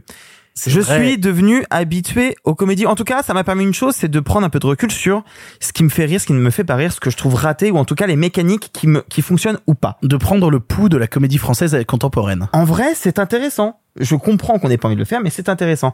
En ça, je suis désolé, Canaille n'est pas drôle, mais était un peu au-dessus de tout ce pan de cinéma-là. Est-ce un bon film pour autant? Non. C'est pas un bon film. Mais il y a des choses qui me plaisent. José Garcia, je ne le vois pas assez au cinéma. J'aime bien. José Garcia est quelqu'un qui s'implique beaucoup dans ses rôles, qui y croit. Et il y croit dans ce personnage. En tout cas, il me fait y croire. C'est pas suffisant, mais ça fonctionne. Il y a des mécaniques, je trouve par exemple entre Doria Tillier et José Garcia qui fonctionnouillent un petit peu. Et ça, il y a quelque chose, il y y a des envies de ciné. Le problème, c'est que je me fais un peu suer. C'est que je me, je m'ennuie gentiment et que euh, ça m'attrape jamais vraiment. euh, que François Cluzet, pour le coup, je trouve, en fait un peu trop parce que j'ai du mal à voir en, mon enfant t'es comme le parent de mon fils, quelqu'un qui peut être vraiment un kidnappeur crédible et un criminel dangereux. Oh non, ça va en vrai. Franchement, En vrai, ça va. C'est le moins bon des trois. Hein. Oui, mais ça va. Ok, bon bah si ça va alors. Merci pas- Victor. Pas, beaucoup d'arguments là, hein, dis donc. Hein. Non, franchement, c'est c'est pas un film que je déconseille. C'est juste, il faut pas l'aborder comme euh, ouais une bonne grosse comédie. On va se poêler le fion. Non, non, non, non, clairement pas. On va se poêler le fion. Pardon, tu le fais désolé. jamais? Ah, devant les comédies seulement. Non, il faut pas l'aborder comme ça. Si on l'aborde pas comme ça, on sera pas déçu. Et moi, j'ai même été agréablement surpris. En ça, c'est peut-être une qualité? Après, Est-ce que d'ailleurs c'est un bon film? Bah, je pense pas. Ah non, moi je suis assez d'accord avec toi. Je pense pas que ce soit un bon film. Par contre, je vais commencer tout de suite par les choses qui me plaisent euh, dans le long métrage. Il y en a deux. Tout d'abord, le, les comédiens. Voilà, euh, je, je dois bien le dire. Je prends du plaisir à chaque fois que je vois José Garcia à l'écran parce que je pense que ça fait partie des gens qui se donnent corps et âme pour leur rôle et qui ont envie vraiment d'aller dedans. Et je serai moins dur avec toi concernant euh, Cluzet parce que je trouve que Cluzet aussi a envie d'y aller, aussi a envie de tenter des trucs. Et pareil pour Doria Tillier, euh, qui elle aussi est toujours formidable. Je me rappelle d'elle dans La Belle Époque ou dans Monsieur Madame Adelman. Elle était à chaque fois brillantissime. Euh, Oui, dans la flamme. Ouais, dans la flamme, la bien flamme. évidemment aussi. Euh, mais euh, le deuxième truc qui me plaît aussi, c'est le fait que si le film s'appelle Canaille, c'est pas pour rien, c'est que sous ces aspects de, il y a un personnage méchant et des personnages positifs en face. En fait, tous les personnages sont des canailles. Absolument. C'est ça. Tous les personnages ont quelque chose d'un peu négatif, un, un penchant qui va à un moment leur retomber sur la gueule ou leur permettre de briller. Et que le personnage de François Cluzet, qui est censé être le méchant, va révéler chez les autres. Exactement. Et c'est ça, ça m'intéresse. Ça m'intéresse parce que justement, euh, oh là, oh, j'allais faire, j'allais faire un truc que je ne devrais pas faire. De la même manière que dans Théorème, un intrus euh, vient dans une maison et va révéler euh, certains aspects de chaque personnalité. J'avais juste envie de citer Pasolini pour parler de canaille et je vois le regard de Sophie qui me méprise. Théorème à canaille. non. J'ai- J'aimerais limite qu'on prenne une photo de mon regard. qui rega- Genre, je me suis approchée lentement du micro avec un regard noir en mode si tu vas sur ce terrain-là. Mais je serais pas étonné que Offenstein ait envie de citer ça, tu vois. Parce J'ai que t'allais dire, j'aimerais qu'on fasse une minute de silence. non putain. Euh, Offenstein qu'on a connu notamment en tant que réalisateur quand il a euh, co-réalisé le film Comment c'est loin euh, d'Orelsan et Gringe qui est un film que j'aime euh, beaucoup. On l'a connu aussi dans un travail euh, un peu de clip et tout sur des séries. Euh, moi ce qui m'embête surtout avec le film c'est que euh, en fait, à vouloir mélanger des genres qui ne marchent pas ensemble, le film se rate en fait. C'est ça le problème, c'est que euh, il est vendu comme une comédie parce que forcément, si tu mets José Garcia et Cluzet sur l'affiche et que tu vends ça comme une comédie, tu fais rentrer vachement plus de gens dans la salle. Mais c'est une erreur de la même manière que c'était une erreur de le faire pour l'année du requin et ça s'est ressenti sur les entrées, tu vois. Je vis un peu la même difficulté qui est que on me vend une comédie et que c'en est pas une, alors que le film va assumer par instant, ne pouvant pas tomber totalement dans le drame, son véritable côté comédie. Je pense notamment à une scène où euh, les deux personnages principaux prennent de l'exta et qu'on part en montage ultra clipesque où José Garcia et François Cluzet sont défoncés à l'exta dans le jardin et François Cluzet voit un lama et commence à discuter avec un lama dans son jardin. Je suis désolé, ce que je suis en train de vous citer, on est dans de la pure comédie absurde, un peu exubérante, mais qui ne peut pas du tout aller avec le registre de film dans lequel on s'est inscrit auparavant. C'est-à-dire qu'à vouloir bouffer à tous les râteliers, ben en fait le film se casse la gueule et ne m'intéresse pas trop parce que je trouve que le rapport entre José Garcia et Cluzet est très vite évacué. En fait, le rapport de force disparaît et qui va revenir vraiment que dans les allez, dix dernières minutes, mais pour se cracher ultra rapidement. C'est-à-dire que la fin est quand même assez expéditive. Il se passe un événement qui en conclut à un autre et c'est terminé. Et ça, ça m'embête un peu. Ça m'embête un peu parce qu'en termes de pure construction interpersonnage, le film ne peut pas euh, marcher. Euh, Entre pure construction de genre, le film ne sait pas où il veut aller. Et donc, malgré que je vois des comédiens tenter de me faire croire à, des, euh, à un récit, bah en fait, je, je crois à rien et je l'oublie aussitôt que je l'ai vu, quoi. Et ça m'emmerde un peu parce que j'avais envie d'aimer Canaille. Vraiment, sur le papier, le film m'intéressait. Et en voyant la bande-annonce qui était assez drôle, je me disais, oh, trop bien, plongeons là-dedans, allons-y. Bah, au final, euh, le film est un mensonge et ce qu'il propose est décevant. Pour revenir sur, pour rebondir même euh, sur ce que tu viens de dire par rapport à la manière dont le film a été marketé parce que José Garcia a un faciès qui nous rappelle le rire et la comédie. Je voudrais juste rappeler, n'oubliez pas que José Garcia a aussi tenté des choses, a joué dans Trouble Every Day, La boîte noire. La boîte euh, noire, et- et- euh, et ses frères. Chez, chez Le Costa, couperet. chez Costa chez Gavras, voilà. Chez euh, chez euh, euh, Sora, bref. Ga- euh, Garcia, ce n'est pas que des comédies et au contraire, il est peut-être même meilleur quand il essaye pas de nous faire rire. Bah, je suis un peu d'accord. Enfin, je le trouve très bon dans les deux, mais euh, il est crédible en personnage très premier degré. Sophie, pour conclure. Bah, je suis d'accord avec vous, on va pas se mentir. Euh, j'ai vu la bande-annonce plein de fois et tout est autour de cette scène de prise de drogue et comme une grosse comédie qui va tout miser sur le quiproquo, à savoir euh, je cache quelqu'un, mais la meuf que j'ai envie de draguer, et bah elle est flic, donc euh, c'est compliqué et donc c'est c'est juste bah du, du quiproquo presque théâtral à ce niveau-là. Et en fait moi c'est pas tant. Encore une fois, je suis d'accord avec vous, les comédiens ils sont euh, ils sont investis et il y a quelque chose qui fonctionne entre eux, donc c'est vraiment pas là le problème et c'est vraiment tout ce que je sauve. Moi, le problème vient vraiment de la réalisation et je déteste pas, mais j'aime pas trop commencer loin. Non pas parce que euh, j'aime pas l'histoire, j'aime pas les comédiens ou quoi que ce soit. Au contraire, ça c'est ce qui m'attrape. Je trouve que le réalisateur était passé à côté d'une opportunité de comédie musicale vraiment intéressante, sauf qu'il ne sait pas filmer de comédie musicale. Comme là, il ne sait pas filmer de comédie. C'est-à-dire que une caméra est censée s'adapter au au genre qu'il filme. Pour le coup, il filme les deux euh, longs métrages de la même manière, à savoir une caméra globalement neutre, globalement fixe, euh, avec des codes de cinéma extrêmement convenus, euh, comme s'il ne savait pas que euh, le, le, la, la caméra a aussi un s'adapte à un genre cinématographique. Donc là, on est déjà filmé les deux films de la même manière. C'est un c'est un vrai souci parce que c'est deux films de genre différents. Il y en a un qui aurait dû être une comédie musicale différente, mais avec quand même une caméra qui aurait dû s'adapter. Et là, on nous vend une comédie, même si ça ne l'est pas, ça ne filme pas un drame non plus. C'est-à-dire que euh, il ne sait pas rythmer son film de manière à ce que les pauses dramatiques nous fassent ressentir, ressentir quelque empathie envers les situations compliquées que vivent les personnages. Bah, de toute façon, moi, mon premier rire devant le film, je l'ai eu au bout de 40 minutes, je crois. Donc ça, Quel moment? Euh, Il y a eu un moment où il l'appelle Choupette et euh, le rythme comique était un peu rigolo, tu vois. Oui. Mais c'est arrivé au bout de 40 minutes de film parce qu'avant c'est super dark. C'est quand même un type qui s'infile chez un autre, qui lui fait du chantage. Il s'est pris une blessure par balle. Le mec doit aller euh, négocier avec de l'argent pour avoir une infirmière qui va venir le recoudre. Tout ce qui se passe au début du récit, c'est pas marrant. Non, c'est pas marrant, c'est mais, pas mais, marrant. mais c'est pas filmé de manière pas marrante non plus. Ah bah oui. Je me souviens même pas de cette scène. Euh, Ah bon c'est- Celle-là avec Choupette, là. Oui, Bah, moi, moi, je bon. m'en sou- moi je m'en souviens, mais vraiment euh, c'est c'est c'est parce que le, la, la manière dont c'est délivré est un peu rigolote. Mais Et, là- comme et, puis, et puis surtout, tu sens que même eux, ils se sont laissés surprendre parce que t'as un regard cam de Cluzet à ce moment-là. Ils sont tous les deux dans le garage. C'est le moment où ils récupèrent des cartons euh, de l'association euh, de baseball euh, mes couilles là, et où euh, il a, t'as Cluzet qui lui fait tout un discours sur mais tu devrais t'affirmer dans la vue, dans la vie, euh, blablabla. Et puis après, José Garcia sort et t'as Cluzet qui reste tout seul dans le cadre qui fait oh mais choupette! Et t'as l'autre qui fait oh et tu sens que même Cluzet ça le fait marrer et il a un petit regard cam en mode en, en vrai c'était pas prévu mais c'est rigolo tu vois. mais oui, mais on a C'est on un peu à côté quoi. on, on a pareil avec Doria Tillier. Enfin, c'est un moment qui était dans la bande-annonce en mode, euh, bah maintenant j'ai envie de Ken. Et en fait, c'est juste que le film est tellement flat en termes de dynamisme comique que t'as un vrai rire à ce moment-là, mais qui ne devrait pas intervenir parce qu'en soi, c'est oui, c'est un petit un petit tempo euh, comique sur euh, euh, lui, il est un peu perdu, il a l'air un peu coinsos, alors que bon, euh, le début du film ne, ne nous le montre pas comme ça non plus.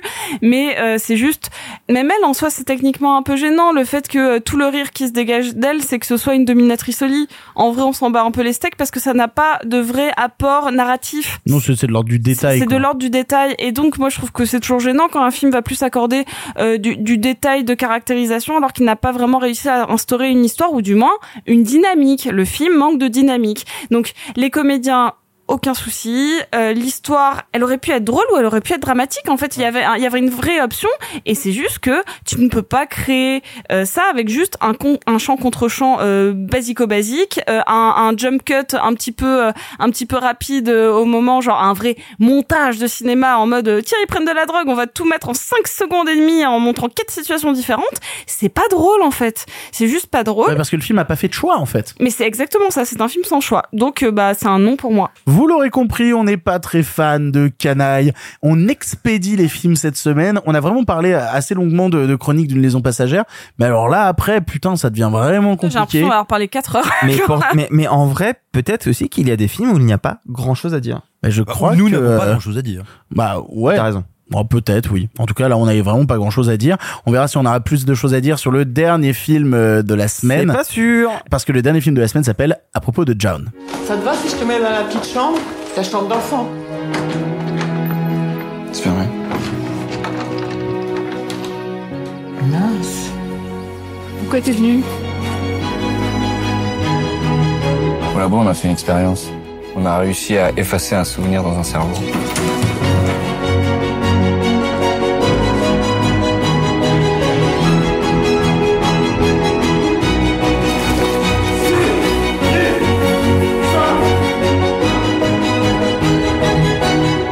Propos de John, et j'adore le prononcer comme ça. Et comment vous le, vous le prononcez, vous? À propos de Jaun. Du Jaune. À propos de Jaun, avec Isabelle Huppert et Swan Harlow, nous raconte l'histoire de Jaun, Vera, une femme indépendante soudainement perturbée par le retour de son premier amour après des années sans se voir. Ne lui ayant jamais révélé qu'elle avait eu un enfant de lui, elle revisite sa vie à travers des flashbacks de sa jeunesse en Irlande à sa carrière professionnelle. On l'a vu avec Arthur et Simon et c'est Simon qui commence. Simon, qu'est-ce que tu as pensé de À propos de Jaun? J'ai pensé que je pourrais m'exprimer ici euh, en mon nom. Oh là ou euh, en ma qualité euh, de de- d'aspirant critique cinéma. Oh, Mais je crois qu'il est plus important de laisser la parole aux militants que je suis profondément, ce militant d'Extinction Rébellion qui vient de créer euh, une nouvelle officine qui est dédiée à la libération de la grande Zaza. Libérez Isabelle Huppert.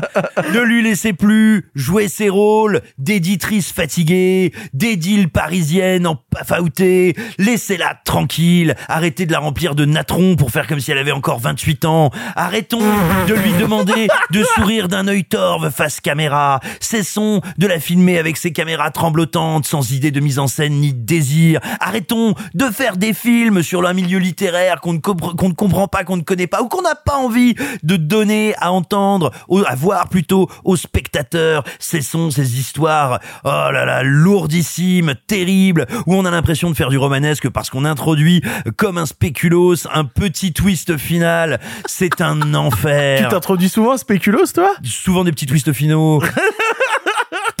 Qu'est-ce que j'aime le cinéma français, qu'est-ce que j'aime ce qu'il tente, qu'est-ce que j'aime ce qu'il explore, qu'est-ce que ça m'intéresse aussi parfois quand il arrive, quand il va sur le terrain de l'intime. Mais qu'est-ce que je suis triste quand je ne lui trouve aucun imaginaire, il n'y a pas un plan, il n'y a pas un placement de caméra dont je me dis mais oui, c'est là qu'il fallait le mettre, c'est bien sûr là, c'est ça ce que ça raconte. Quand elle conduit et qu'elle touche pas à son volant, mais qu'elle regarde face cam et qu'elle commence à raconter le début du récit. Quel cauchemar Quel cauchemar Et ces trucs, on a l'impression, mais mais si tu veux, c'est c'est c'est c'est l'équivalent. Alors, ça n'est pas de l'autofiction, je ne crois pas, euh, mais c'est vraiment l'équivalent crapoteux de l'autofiction qui gangrène l'écriture euh, l'écriture de la littérature française. C'est c'est le fond des chiottes de l'imaginaire. Ça n'est rien. C'est un enfer. Mais vraiment, pitié, libérez Isabelle Huppert. Alors c'est marrant parce que Simon m'a dit t'inquiète pas, euh, j'ai pas grand chose à dire mais je vais faire long, je vais broder. Il a parlé moins de deux minutes. Vraiment, il a pas brodé quoi. Il a parlé moins de deux minutes. Euh, alors moi j'aimerais rendre hommage à une, une auditrice euh, qui nous a envoyé un message pour nous dire qu'elle aimerait beaucoup qu'on parle de ce film parce qu'elle l'a beaucoup aimé. Euh, je crois que ça s'appelle Violette et euh, et pour le coup elle a dit voilà j'espère que vous allez en parler cette semaine parce que le film m'a beaucoup intéressé. Et je vais répondre un peu aux arguments méchants de, de Simon Méchant euh, puisque euh, moi je comprends qu'on puisse être inté- intéressé par le film parce que je trouve que c'est un film qui a un travail assez léché je peux pas m'empêcher d'y voir un véritable travail de photographie, un véritable travail de questionnement sur le cadre. Après, qu'on aime ou pas ce qu'il fait, qu'il le réussisse ou pas, je peux pas m'empêcher d'y voir un véritable travail. Je peux pas m'empêcher de me dire c'est un film qui a été bien manufacturé. Je pense notamment à la manière dont ils éclairent à un moment une station-service tout, toute bleutée. Je pense notamment à un moment où ils reproduisent une estampe japonaise avec ses gros plans sur cette Oh, nana. arrête. Non, non, mais attends. C'est la pire scène du film. Attention, j'ai pas dit que j'aimais, je dis que j'y vois du travail. C'est Ah, pas la même chose. bah, c'est bien. Il y a deux films, quoi. Ouais, ouais. Oh, bon, c'est bien. On, tout le monde a travaillé. Il y a des gens qui sont venus faire un truc, puis en plus ils ont été payés, bah c'est bien. Non, travaillé. ce que je veux dire par là, c'est que je trouve la lumière plutôt intéressante, plutôt réussie, notamment sur cette scène qui, euh, en termes de dramaturgie, me laisse complètement à côté, euh, en termes de pure expérience de cinéma, ne m'apporte rien et je ne comprends pas ce qui se passe. Par contre, je peux pas m'empêcher de, de me dire quand je vois cette euh, nana à moitié à poil en train de se faire euh, bouffer le minou par euh, ce poulpe géant, puisque c'est véritablement dans le film. Ah oui, tout à fait, oui. Et ben, je peux pas m'empêcher de me dire, oh la lumière, elle est jolie. Et le problème que j'ai plusieurs fois dans le film, c'est que je me limite un petit peu à ce truc de ah la lumière elle est jolie. Après, je dois dire que s'il y a bien un truc qui me plaît un peu dans le film, c'est tous ces passages euh, en Irlande au début. Je trouve que la genèse du personnage d'Isabelle Huppert est vachement plus intéressante que ce qui va se passer dans la vraie vie véritable ensuite. Je trouve ça plutôt malin. Et j'aime bien aussi les scènes où elle construit un rapport avec son gamin, euh, qui est joué par le gamin qui jouait dans Bruno Redal. Et où tu as cette scène de danse en boîte de nuit, je, je, je peux pas m'empêcher d'y trouver une certaine joliesse. C'est gênant. Mais J'y trouve une certaine joliesse. Après, si je veux être très honnête avec vous, le film me met à 6 km de son propos. Je ne crois jamais au personnage, je ne crois jamais au récit, je ne crois jamais à l'univers qu'il dépeint, je ne crois pas à un seul instant que Isabelle Huppert soit éditrice, et je peux pas m'empêcher en plus de voir que par instant, elle en a pas grand chose à foutre du film. Il y a une scène où elle est avec Swan Arlo dans son bureau, et où euh, Swan Arlo lui explique qu'il va partir euh, bosser à Montréal, et elle a vraiment des réactions, euh, que, que j'appellerais vraiment des réactions théâtreux level 1, vraiment de ah oui, eh ben c'est super Félicitations Alors je le dis un peu comme Kermit la grenouille, ce qui est, ce qui est un peu étrange, mais il faut voir le film pour le croire, on est vraiment à ce niveau-là. Et je ne comprends pas ça de la part de Isabelle Huppert, qui est capable d'avoir beaucoup de nuances, d'avoir un travail de recherche sur ses personnages qui est plutôt passionnant. Je trouve ça continuellement, à côté de toute son histoire d'amour avec, euh, enfin histoire d'amour, avec des gigantesques guillemets, avec cet auteur de bouquins torturé, qui boit de l'alcool, oh mon dieu, que lui arrive-t-il? Voilà, mais bah, voilà, mais c'est un c'est pour quoi. ça que je parlais d'imaginaire. C'est pour moi un pan de cinéma. Il y a un sous-genre du cinéma français. Ce sont ces films avec des éditeurs ou des éditrices où on a toujours à un moment une émission littéraire. Alors cette fois, c'est en allemand. On fait ah ya oui bonjour, votre livre est très bizarre. Ah l'émission se passe très mal, gros malaise. Et c'est vraiment dire, comme mais- ça que c'est dans le film. mais mais c'est mais pour moi mais c'est le thermomètre de l'angoisse si tu veux. C'est-à-dire que comment est-ce qu'on peut parce qu'il y a des choses à raconter sur la littérature, sur le travail de soi, machin, mais comment on peut avoir une représentation, une vision du cinéma et des lettres mais à ce point mais je veux dire c'est une vieille malle qui sort de ton de ton grenier quoi, c'est terrible. Alors euh, et moi je trouve aussi parce que je, je parlais de, de- des scènes en- dans la boîte de nuit que je trouvais aussi. Par contre, je trouve qu'il y a une grosse erreur de casting et il y en a même plusieurs. Je trouve par exemple que le gamin de Bruno Redal, bah euh, il marche pas dans le rôle. Il fonctionne juste pas. Je ne comprends pas non plus euh, pourquoi avoir choisi euh, ce comédien dont j'ai absolument plus le nom, qui joue le compagnon d'Isabelle Huppert jeune. En fait, je, je, je voyais la gueule de ce comédien et je me disais putain, on dirait un robot qui essaye de prendre vie et je savais pas où je l'avais vu avant. Bah, je l'avais vu dans un rôle de quasi-robot puisqu'il jouait le gamin de, Chase- euh, de Jesse Eisenberg dans Vivarium.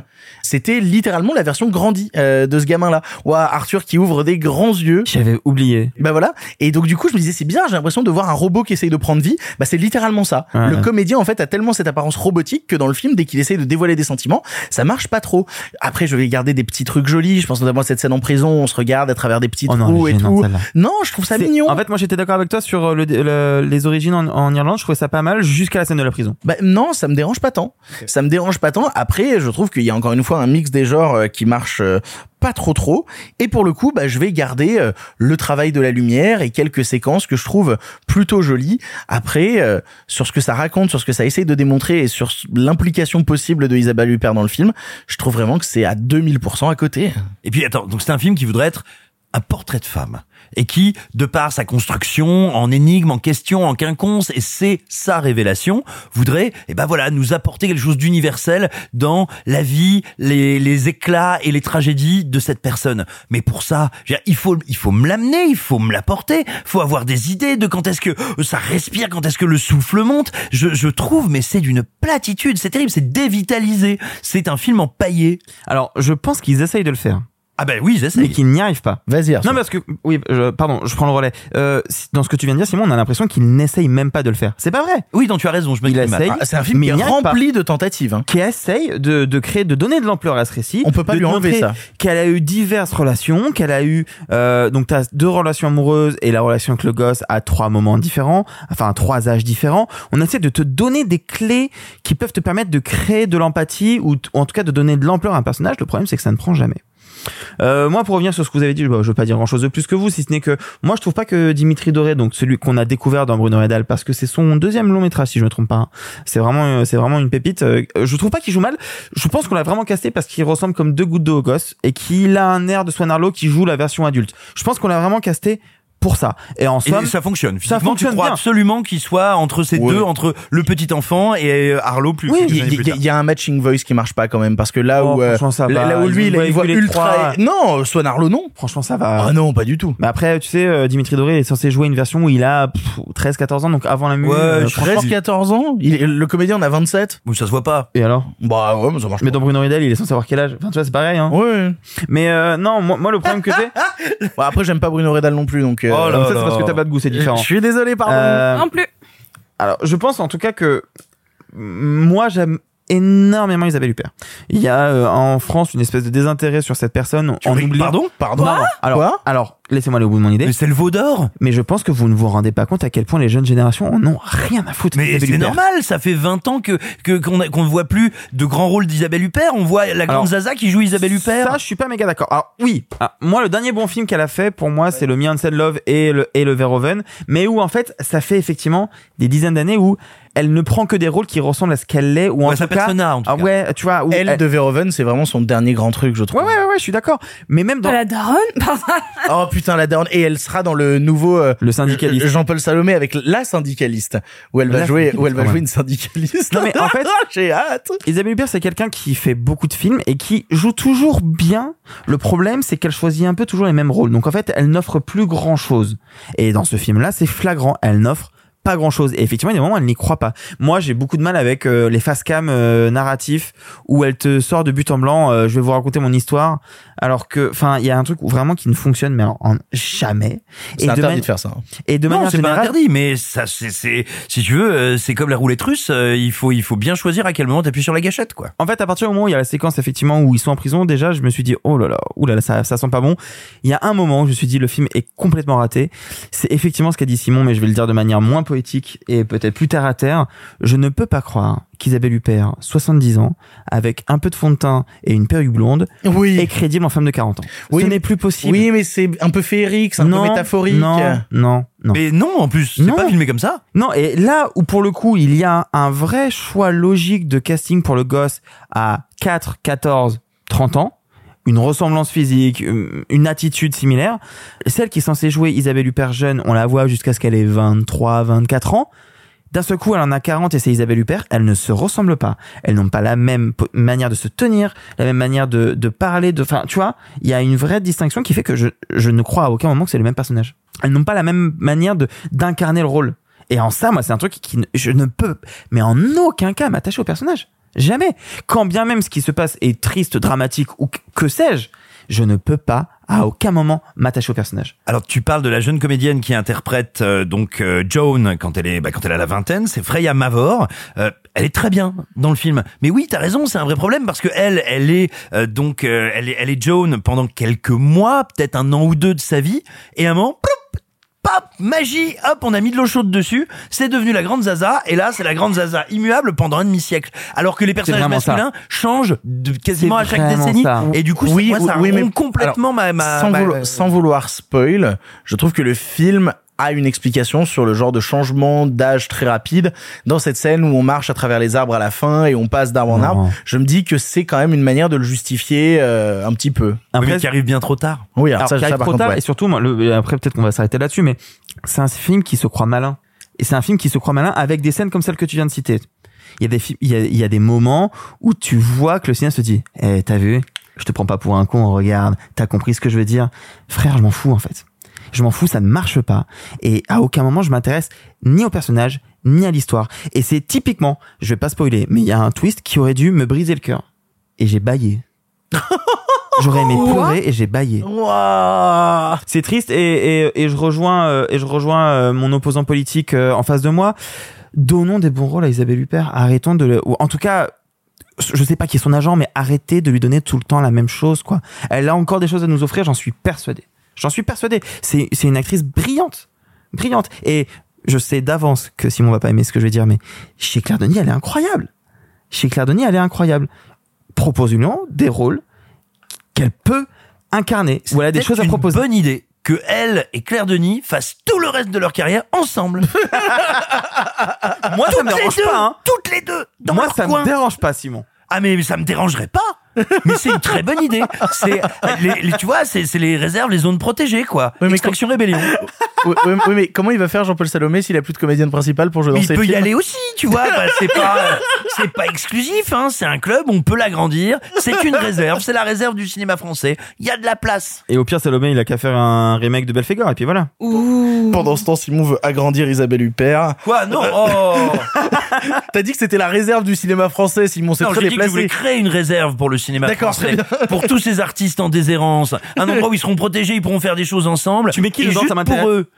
Euh, oula, non, attends, de- attends, et, ah, non, il faut encore qu'on invite des gens hein, Ouais, pour les, on- les trucs payants du podcast. On, on- va, on va perdre des invités là, il faut qu'on arrête. Bref, euh, bon, vous avez compris, euh, à, à propos de Jaun, euh, ça nous intéresse pas tant. Euh, On en a fini avec les films du présent, mais il y a un film en bref, c'est l'heure du film en bref. Ça va durer encore longtemps. Eh bien, vous, qu'est-ce que vous faites dans les bras de mon cocher? On en avait encore beaucoup du sensationnel comme ça Pourquoi vous pensez qu'on ne prend pas le cinéma au sérieux? Cette ligne est sur écoute. Il va me falloir être bref. En bref, cette semaine, Fire of Love est un documentaire de Sarah Dozaz sur Katia et Maurice Kraft, un couple de volcanologues français ayant traqué pendant deux décennies les éruptions, tout en documentant leurs découvertes, jusqu'à ce qu'une explosion volcanique ne les emporte en 91. Arthur, tu l'as vu et tu nous en parles en bref. Parfois, on voit un film et on se rend compte qu'on l'aime de manière démesurée, dans le sens où on l'aime plus qu'on ne devrait l'aimer. On en a parlé il y a quelques temps, je sais plus qui disait qu'il n'y a pas d'objectivité dans la critique ni dans ce qu'on ressent, ça n'existe pas. Néanmoins, Je sais que Fire of Love n'est pas un chef-d'œuvre. Je le sais, ob- objectivement, c'est pas le cas. Pourtant, je ne peux pas m'empêcher de me dire que c'est un des meilleurs films de l'année. Je ne peux pas m'empêcher de me dire que j'ai vu quelque chose que je n'ai jamais vu auparavant. Que c'est un film qui m'a rappelé que le cinéma ne veut que répliquer la réalité mais n'y arrive jamais. Et que l'amour parfois dépasse tout. Ça va pas être bête, mais je vous jure que je n'ai pas vu ça depuis tellement longtemps. C'est donc un film basé sur les archives personnelles de euh, Katia et Maurice Kraft qui sont donc en fait il faut il faut expliquer Katia et Maurice Kraft c'était des stars à l'époque c'était c'est les cousteaux de la volcanologie ce sont des gens qui faisaient des plateaux télé, qui faisaient de la vulgarisation, qui faisaient des documentaires, qui faisaient des films, qui, qui fournissaient, qui fournissaient énormément de, de, de, qui faisaient quoi? papier craft. Oh putain, meurs. Oh, Meurs en fait. Ah waouh Ou juste crève en fait. Ils fournissaient en tout cas tout ce que l'on sait et tout ce qui était sorti dans la presse, dans les médias, de ce que sont que les volcans à une époque où on ne savait pas trop les étudier ni les aborder. Sauf que une fois qu'on a dit ça, le documentaire n'est pas juste là pour vous dire, eh, vous avez oublié ce, vous avez oublié ce couple, on va vous le remettre sur le devant de la scène. Non, c'est un film qui nous raconte l'histoire d'amour derrière ces deux éternels adolescents qui se sont rencontrés à la fac de Strasbourg, si je me souviens bien, et qui sont tombés aussi vite amoureux l'un de l'autre que des volcans et qui ont eu cette passion commune et qui n'ont fait que de vivre à travers cette passion commune et dont on sait dès le début que cette passion va les tuer parce que euh, Katia et Maurice Kraft sont morts suite à une éruption. C'est déjà un postulat qui est hyper fort et en plus le montage ne fait que rappeler à quel point cet amour transparaissait dans tout ce qu'ils ont toujours fait. C'est-à-dire que il faut comprendre que Maurice était en fait le plus euh, présenté devant les médias parce que c'est lui qui parlait le mieux, mais il se passe quelque chose d'assez fascinant de regarder dans les archives, de voir comment elle le regarde lui, comment lui est toujours plus aventuré, comment elle a peur en permanence. Et le tout sur fond d'images de, de, de volcans comme vous n'en avez, mais alors là je mets ma main au feu et je sais ce que je dis, comme vous n'en avez jamais vu. Je n'ai jamais vu ça. Il se rapproche tellement près des éruptions de lave mortelles. Parce qu'ils arrêtent pas de nous rappeler que c'est pas mortel. Et ils a raison, hein, effectivement, il y a beaucoup plus, de morts avec des volcans explosifs qu'avec des volcans à lave. Néanmoins, euh, la lave, globalement tu touches, tu meurs. Il se rapproche tellement près, et tu te rends compte à quel point l'humain est tellement petit face à la nature que ça crée des images de cinéma que je n'ai jamais vues. Et que on ne peut pas reproduire. Même les plus grands artistes d'effets spéciaux ne pourraient pas reproduire ce que fait Fire of Love en reprenant ces archives-là. Parce qu'en plus, les archives sont remasterisées, liftées, c'est magnifique. Je l'ai vu sur mon ordinateur avec un lien. Je regrette de ne pas l'avoir vu sur un écran. Et si je voulais vous en parler absolument aujourd'hui, c'est parce que c'est une sortie un peu particulière. En gros, euh, il faut, si je me trompe pas, dites-moi si je me trompe. Si je me trompe pas, il peut y avoir des accords pour diffuser un film qui sort sur une plateforme en salle. Soit il sort sur 500 salles d'un coup l'espace de quelques jours, soit on peut l'étirer sur 100 séances, mais un peu plus étiré dans le temps, un peu partout en France. Si c'est ça, hein, si je me trompe y, a, pas. il y a des visas spécifiques. Je saurais pas te dire a, le il y a nombre circuit d'écrans. court. euh, en fait, tu peux avoir un visa circuit court, mais je sais pas exactement à quoi ça correspond, mais je crois que c'est. Je crois que le chiffre c'est 500 et 100. MK2 qui a récupéré les droits de ce docu Nat Geo, donc qui va finir dans quelques semaines sur Disney+, a pris le pari de le sortir dans donc dans du coup 100 séances à travers la France. Il y a peu de séances. Il y a peu de séances et en vrai, je comprendrais que certains d'entre vous me disent ouais bah écoutez, je vais attendre qu'il sorte sur Disney+ pour le voir. Par pitié sur grand écran, mon dieu, les images qui sont proposées, c'est juste dingue. Le film dure 1h30, je n'aurais pris trois fois plus. J'ai un peu ressenti, alors de manière tout à fait différente, mais un peu la même chose que devant Get Back de The Beatles. C'est-à-dire un docu où en fait, on te raconte une histoire et t'as envie de rester avec eux. Moi, je sais que j'ai fini Get Back en me disant, ils vont me manquer les Beatles. Et là, je suis sorti du film terrassé en me disant, merde, ça se termine trop tôt, ça se termine trop vite dans le sens figuré du film et dans le sens propre de leur vie qui a terminé beaucoup trop tôt. Et je pense aussi, et peut-être que c'est pour ça que j'aime ce film d'amour démesuré, j'ai reconnu une personne qui m'est chère dans le personnage de, de Katia et dans cet amour qu'on a pour quelqu'un qui a la même passion mais peut-être un peu trop et de comment cette passion peut déborder du cercle travail au cercle privé et quel impact ça a dans ta vie familiale, dans ta dans ton rapport à l'amour, c'est c'est pas que beau, c'est pas qu'un film sur les volcans, c'est un film d'amour incroyable et sublime. C'est c'est quelque chose vraiment que je crois que je n'ai jamais vu. Et vraiment, c'est un chef-d'œuvre qui, je sais d'avance, sera dans mon top 10 de l'année. Sans aucun, aucun souci. Katja and Maurice insisted that this type of close-up study had to be done. Me fait remarquer que nous sommes fous de rester là. Et pourtant, nous restons. C'était le dernier film du présent. Merci beaucoup Arthur, mais l'émission est loin d'être finie, alors soyons sympas, rembobinons et partons vers le passé afin d'aborder un cinéaste dont on n'a pas assez parlé dans l'émission. On va vous parler d'Henri-Georges Clouzot, on va vous parler de son premier long métrage, L'assassin habite, au 21. En avant à cette époque, vous le savez, le cinéma était en noir et blanc. Mais nous avons préféré mettre un peu de couleur. Monsieur Mézeret, au nom du patrimoine artistique français tout entier, je vous dis merci. Mais enfin, tout ça, c'est le passé. Vous l'avez pas reconnu Sid Robert. Il est aveugle. Tu dis L'autre jour, quand il a enlevé ses lunettes, il avait les cils qui bougeaient. Et Mademoiselle Cuc. Une vraie jeune fille. Monsieur Durand est l'un des autres. Et le détective s'introduit dans la place déguisé. Un curé Un... S'il y a un Dieu, il sera pris. Cette nuit ne se passera pas sans qu'il arrive ici un grand malheur. Car il faut regarder non point aux choses visibles, mais aux invisibles. Allô? Allô? L'assassin habite au 21 est le premier long métrage d'Henri-Georges Clouzot, un film policier sorti en 1942. Dans un Paris terrifié, un serial killer nommé Monsieur Durand abandonne ses victimes avec une carte de visite à son nom. Lorsque le commissaire Wens découvre qu'il se cache dans une pension de famille à Montmartre, il décide de se déguiser en pasteur et d'y mener son enquête. Disponible ce mois-ci en exclusivité sur la plateforme Filmo, on vous propose un code. Oui, Un quoi? Un code. Un quoi? Un code. Un C'est quoi le code? Mais on va on va proposer un code aux gens, c'est ce qu'on va faire. Mais Attends, mais moi ça m'intéresse en vrai. Ah, ça c'est quoi le code, Est-ce que tu veux connaître le code C'est tellement long. Est-ce ce que le code gag. est long Non, le code c'est pardon Filmo. Voilà, si jamais vous mettez pardon Filmo sur Filmo, eh ben vous avez deux mois d'abonnement gratuit à Filmo, ce qui est plutôt cool. Est-ce qu'on peut les plaire Pardon Filmo, P A R D O N F L D B B F I L M O, pardon Filmo. Et il n'y a pas que l'assassin habite au 21 ce mois-ci, ils ont toute une sélection du mois avec plein de trucs super cool. Il y a du Munju, il y a du Radu, il y a du Sitaru, putain de merde. Il y a vraiment une sélection roumaine en fait euh, ce mois-ci, mais il y a pas que ça, ils ont des gros événements du mois où ils ont récupéré des trucs comme euh, comme Whitefire, comme la guerre des espions, comme The Executioner 2, ils ont toute une sélection dédiée à Meryl Streep, après ils ont une autre sélection euh, sur les sur les guerres avec euh, Valsaïk Bashir, l'ennemi intime, Reader. Bref, ils ont plein de choses ce mois-ci. N'hésitez pas donc à vous rendre sur Filmo et mettre le code pardon Filmo pour avoir accès à tout ça. En attendant, euh, vous trouverez le lien en description et de notre côté, on va un peu resituer qui qui c'est Henri-Georges Clouzot. Henri-Georges Clouzot, c'est un metteur en scène né en 1907, décédé en 1977, peut-être un des plus grands créateurs de formes français, un des metteurs en scène qui aura eu le plus d'influence sur le médium. Et c'est aussi un des plus questionnés, un des plus décriés, parfois un des plus moqués.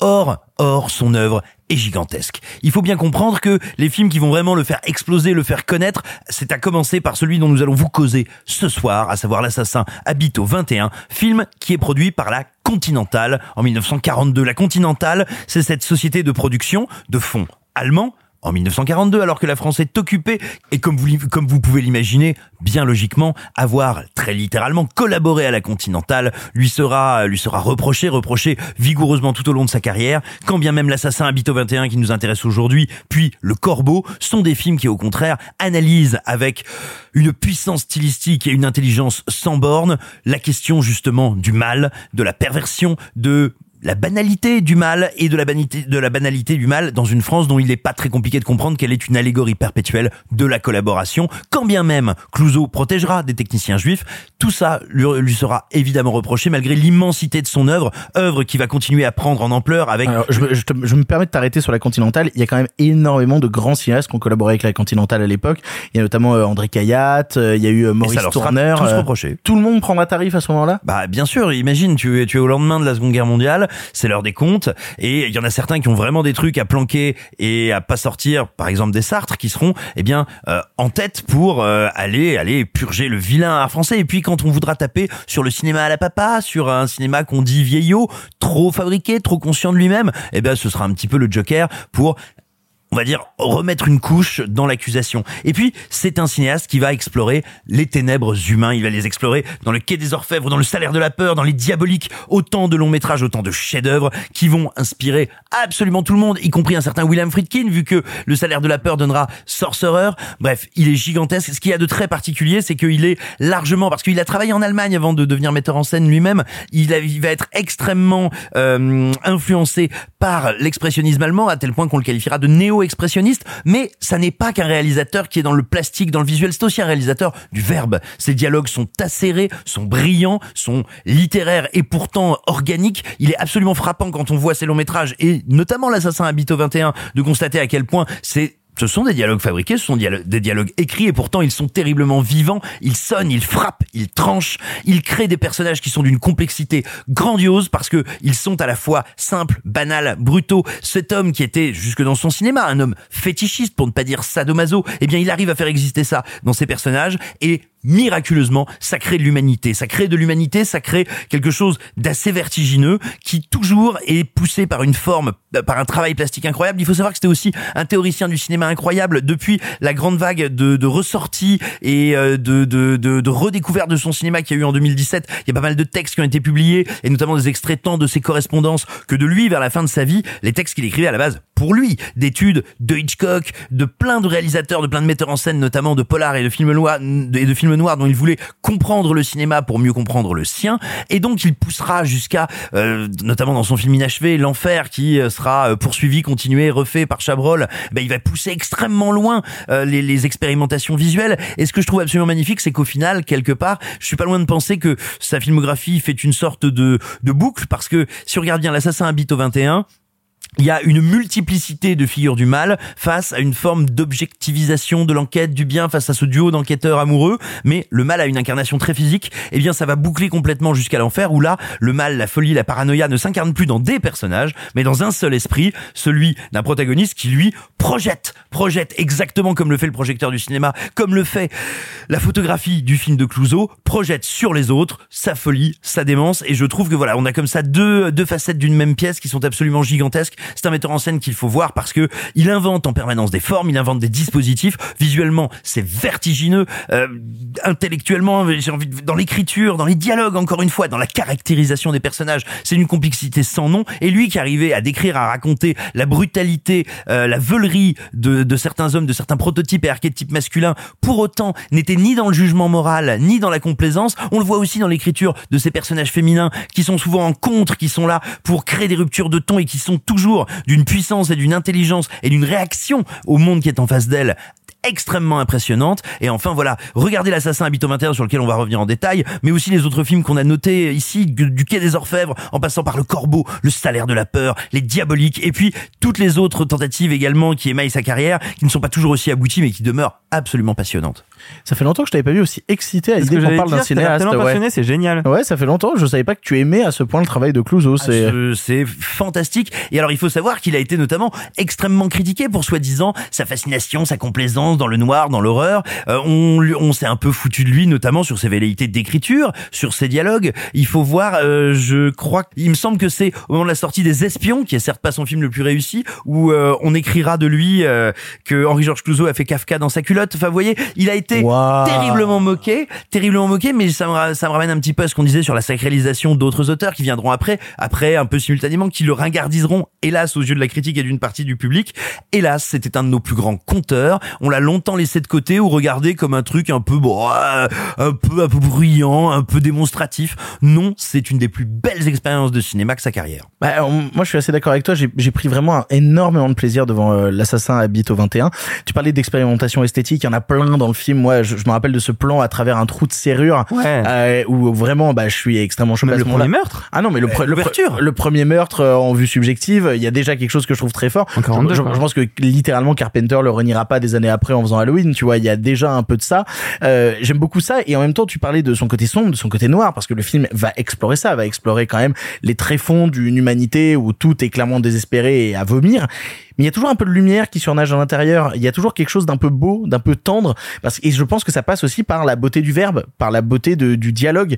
Il y a plein de moments dans le film qui m'ont fait plutôt rire et plutôt même sourire parce que les échanges avec le avec le, le policier devenu pasteur euh, qui doit donc jouer son rôle et, et jouer un peu le choqué par instant et, en même temps euh, garder en tête qu'il a une enquête à mener, je trouve ça assez bien mené, assez brillant. Et alors, je suis pas un grand spécialiste de, de l'époque, du cinéma d'avant les années 40. Je suis pas sûr que dans les films policiers, on, a, on insérait beaucoup d'humour comme ça. Ah, comme le c'est- fait je, Clouseau. je- je vais en parler justement. Eh bien, euh, vas-y, peut- vas-y, vas-y. Bah, en fait, je regardais un petit peu les, les, les grands films qui ont marqué les années 40 et c'est vrai que mm, souvent le grand film des années 40 euh, qui est considéré comme le chef-d'œuvre absolu, c'est Casablanca.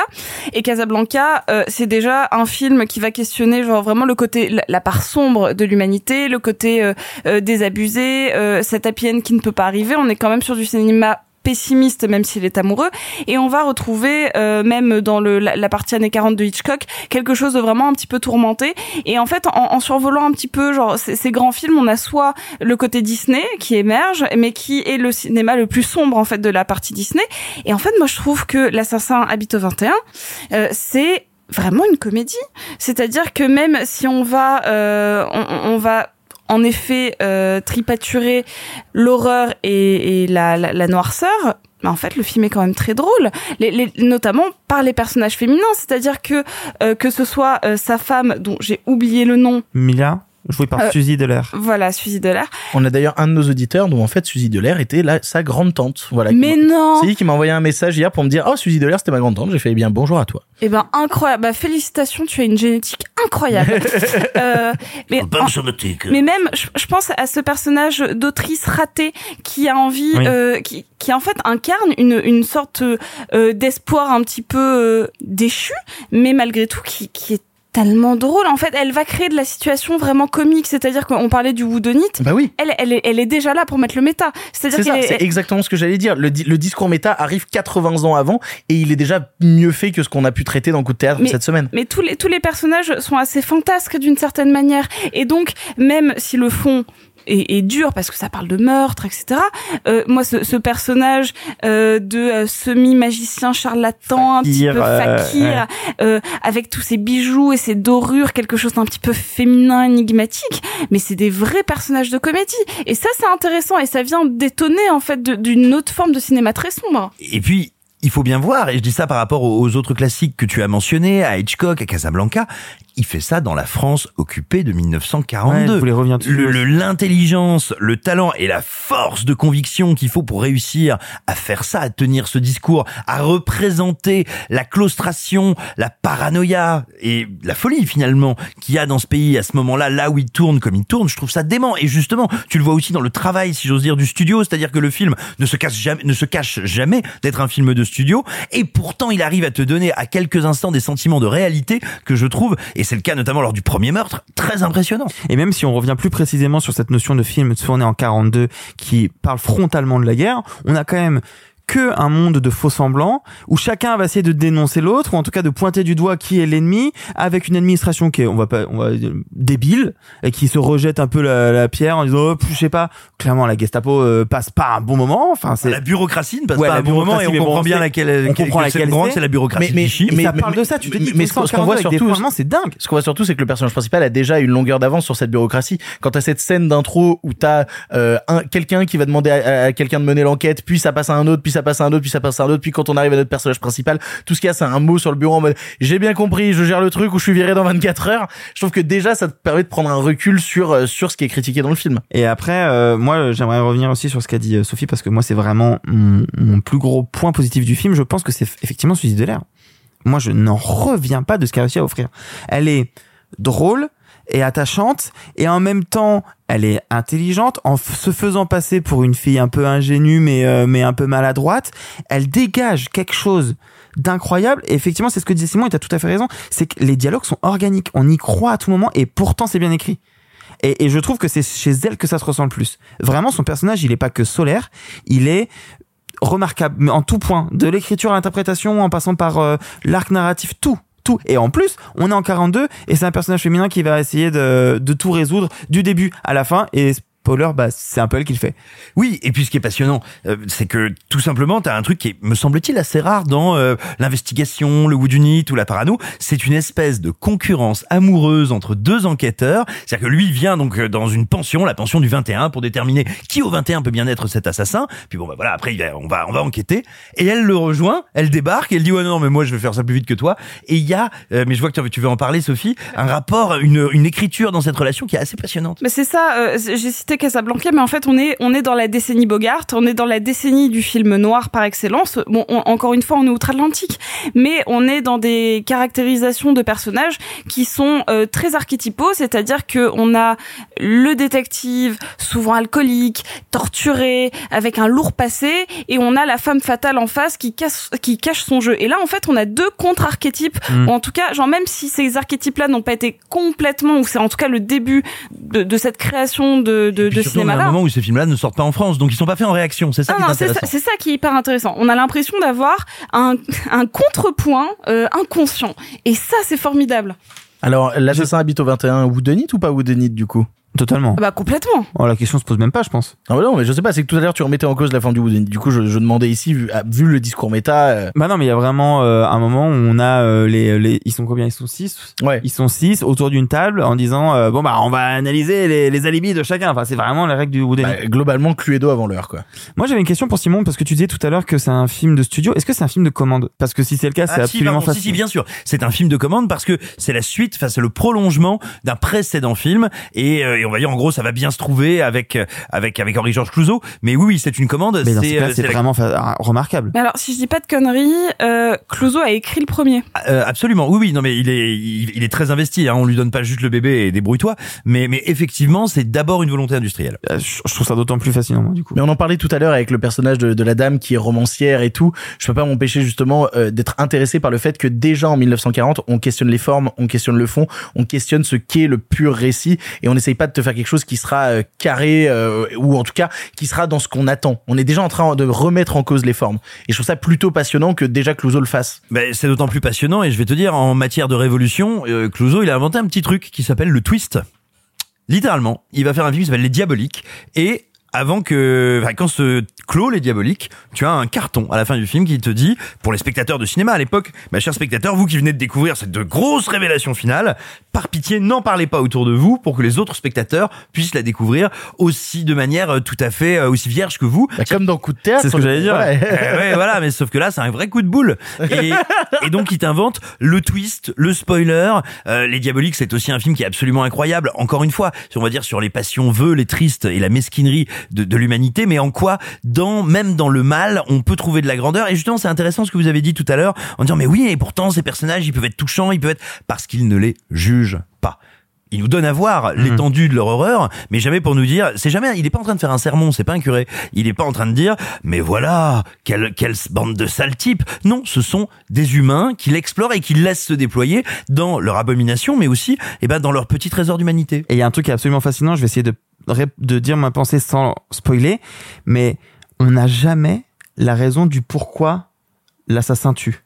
C'est incroyable, non? Oui, Enfin, En fait, c'est-à-dire que t'as as une caractérisation qui va qui veut te rendre tous les personnages un chouille sympathique, un chouille euh, effrayant, et de jouer entre les deux en permanence. Et quand à la fin, tu as la révélation finale, tu ne sais pas pourquoi. Bah, Tu si- plus ou moins parce Pas que euh, vraiment, moi je trouve. Ah non, il te reste jamais de mobile. Alors, y- si, il y a quand même une explication, mais qui est plus ou moins dit tout le long du film, c'est de dire que on est dans un Paris qui est pourri, où euh, des hommes se prennent pour des hommes, mais ne sont pas des hommes, et que du coup, il faut les Oui, assassiner, mais ça, tu vois. dans les Woodonites, justement, généralement, cette révélation, elle vient à la fin. Où t'as l'assassin qui dit, oui, c'était moi, et je vais t'expliquer pourquoi. Et là, C'était- Parce que c'était mon fils qui a été tué dans le lac. tu vois, et là, ça n'arrive pas comme ça. Et en plus, ce que tu viens de dire, moi, ce qui m'interpelle encore plus, c'est que justement, tout le long, ça intervient au long du récit pour montrer tous les points de noirceur, de noirceur qui se trouvent à l'instant T où il filme dans l'inconscient collectif des gens. Justement, on est en 42, euh, bah, Paris, euh, c'est pas, euh, c'est pas Jojo. Enfin, tu vois. Ouais, totalement. Tu vois ce que je veux dire? Et en fait, tout ça, ça transparaît dans le film, et à aucun moment tu te dis ça va traduire quelque chose de l'inconscient du tueur. Et puis, et puis c'est le, pas le but. Et puis le tueur, mais en général les personnages, et c'est un motif qui va revenir fréquemment, enfin plusieurs fois dans la carrière de Clouseau. Il y a une, un questionnement sur les liens entre les hommes, sur comment ils les assument ou pas, et donc en fait sur la possible homosexualité latente. Ce sera également très vrai dans le salaire de la peur, de la peur. Mais là, c'est vrai avec la figure de l'assassin, qui est une figure, on va dire, dont la personnalité est changeante et multiple, et quand à la fin ces, ces paradoxes sont confrontés au moment de la résolution, ce qui est intéressant, c'est que tu vois à la fois tout, justement, de dire tout ce qu'il y a de paradoxal dans ce, dans cette figure meurtrière, mais en même temps, il y a une telle, j'ai envie de dire, elle est tellement cohérente, elle est tellement, elle en est presque touchante, et moi à la fin, j'ai presque envie de voir le mal triompher, tant dans ce qu'elle affiche de cohérence et en même temps de vulnérabilité, de faille, ça me touche, ça me donne presque envie de voir le, mal triompher à la fin. Mais alors, le truc, moi, qui je pense est le plus gros aveu que fait Clouseau dans le film, c'est que ce qu'il a envie de te faire, c'est un spectacle de magie. Et il te le fait littéralement dans le film avec le personnage du fakir, où on va justement rentrer une nouvelle fois dans le discours méta, parce que ce que fait le personnage du fakir, le tour de passe-passe, c'est ce que Clouseau va faire avec sa mise en scène tout le long du long métrage. C'est un moment de te mettre un personnage euh, qui passe par une... euh, euh, moi, ça m'a marqué au moment où t'as un personnage qui essaye de passer un coup de téléphone, et où, euh, au moment où il va passer le coup de téléphone, quelqu'un coupe le fil. Donc tu te dis, mon dieu, le tueur a coupé le fil, qui c'est Et soudainement, le type sort de la cabine téléphonique, et là, il te met quatre personnages et là tu fais putain mais qui a coupé le fil. Et c'est continuellement ce truc là un tour de passe-passe de tu regardes d'un côté mais mince il fallait regarder de l'autre. Et mais ça je te parie juste pour te le dire par exemple que c'est quelque chose dont s'est rappelé un certain Steven Spielberg qui, a, qui adore le cinéma français dans un film qui s'appelle Duel où tout ce que le personnage principal a vu du conducteur du camion qui le poursuit grosso modo si ma mémoire est bonne c'est qu'il a un jean des Santiago et euh, peut-être un chapeau ou des lunettes enfin voilà quelques accessoires. Et quand il rentre dans le diner où s'est garé le camion bah pas de bol il y a cinq mecs avec le même jean les mêmes Santiago. C'est exactement ça en fait. Ça c'est une leçon d'écriture euh, dramaturgique mais aussi de mise en scène typiquement qui va avoir une influence énorme. Et en plus, il y a un truc qui est intéressant avec le personnage du fakir magicien, c'est qu'il déballe, il dévoile ses tours. Il le montre. Enfin, il y a un moment Wayne c'est encore un pasteur dans la, tête des gens et il va sortir des boîtes et tu vois, il va, il va dévoiler un peu sa magie et puis on va voir le tour arriver sur scène. Enfin, c'est un magicien qui montre ses tours. C'est quelque chose qu'on ne fait pas habituellement. Moi, j'aime aussi que, bah, bah, on parlait de la, de la suspicion dans le, dans le cinéma, ou en tout cas dans le whodunit. Moi, j'adore que là, c'est, normalement, c'est, je ne peux pas l'être. Tout le monde dit, je- bah non, je suis pas, je suis pas, je suis pas. Là, il y a déjà une espèce d'avancée avant que le genre soit déjà euh, sclérosé. Il le fait avant, genre comme s'il il twistait déjà ses, ses, ses, euh, ses successeurs. Tout le monde dit qu'il l'est. Ouais. C'est incroyable. Genre, t'es dans, t'es vraiment dans une pièce où tout le monde dit, moi, je peux l'être. Et t'es en mode, mais, mais non, mais c'est pas comme ça qu'il faut faire, sauf que c'est encore plus perturbant. bah t'en as clairement quelqu'un qui dit pas juste je peux l'être il y en a qui disent je le suis tu Je vois le suis, je l'admire. Genre, normalement, euh, bah, c'est ça. On- on- là, pour le coup, contrairement euh, à coup de théâtre, tu, J'aime beaucoup le fait qu'on recompare toujours à mais coup de théâtre mais c'était incroyable de voir les, les- ça aussi. Hein. Euh, non, je l'ai choisi parce que Filmo et parce que euh, le plaisir de, de le découvrir parce que je Ah, l'avais ok. Je jamais tu t'avais vois. fait un parallèle avec euh, coup de théâtre. Pas du tout. euh, L'un sans doute mieux que l'autre. Non, non, je t'avouerai que coup de théâtre, je me suis rendu compte de quoi ça parlait en allant voir le film. Ah, yes, Voilà, ok. voilà, Ouais, voilà. non, c'est pour te dire. non, non, mais c'est pour te dire vraiment comme c'était vraiment pas prévu. Hein. coup de théâtre. En vrai, je, je m'en, je m'en branlais de savoir qu'il l'était parce que tous les personnages étaient insipides. Là, euh, ça m'est arrivé à voix haute euh, quatre fois en voyant un film. Enfin, ah ah, mais c'est lui l'assassin. Genre vraiment, j'avais, je jouais une partie de Cluedo avec moi-même. C'était extrêmement jouissif et c'est bien d'avoir déjà des films ludiques à l'époque. C'est ça. On oublie à quel point ce genre de film a un besoin d'être ludique et de jouer avec le spectateur. Et pour autant, il y a un moment où on va, on va pas spoiler, mais quelqu'un fait une action qui permet à, Ah, ça, c'est pas à un spoiler, autre c'est personnage de comprendre qui est l'assassin. Et la manière dont c'est monté, dont c'est montré, est quand même, on va pas se mentir, assez subtil. Enfin, en- si t'es pas attentif, tu peux ne pas capter qui va comprendre et pourquoi le comprendre. Ah mais c'est incroyable. J'ai une petite Sophie. Oui, Sophie. On parlait euh, des, euh, des cinéastes influencés par euh, bah, par Clouseau et il y a un petit euh, Quentin Tarantino qui a rendu hommage directement au film puisque l'affiche du film est dans le cinéma dans Inglorious Bastard. Oh, marrant. Voilà, donc Belle encore un film, ça. un film avec des nazis. voilà. Très bien. Bon, vous l'aurez compris, l'assassin habite au 21, c'est disponible sur Filmo avec plein d'autres films. Et si vous jamais vous voulez bénéficier d'un abonnement à Filmo, eh bien, il y a un code qui se trouve en description qui s'appelle Pardon Filmo. On vous laisse le rentrer. Tu peux répéter le code, s'il te plaît? Le code, c'est Pardon Filmo. Ah, yes. c'est Voilà. un chouette code. Ouais, c'est un bon code. hein. Le code, c'est Pardon Filmo. Il est marqué en description. Vous le rentrez sur Filmo. Vous avez deux mois gratuits. Vous pouvez regarder le film. Et bientôt, ce sera aussi notre code quand on va monter notre speakeasy, Oui. histoire de... ra- Pardon. C'est un peu ça, oui. Bon, on en a fini avec tous les films, mais comme vous le savez, on voit aussi d'autres trucs, on pense aussi à d'autres trucs. C'est l'heure de pardon, les autres trucs. En voilà des divagations. Allons, des divagations.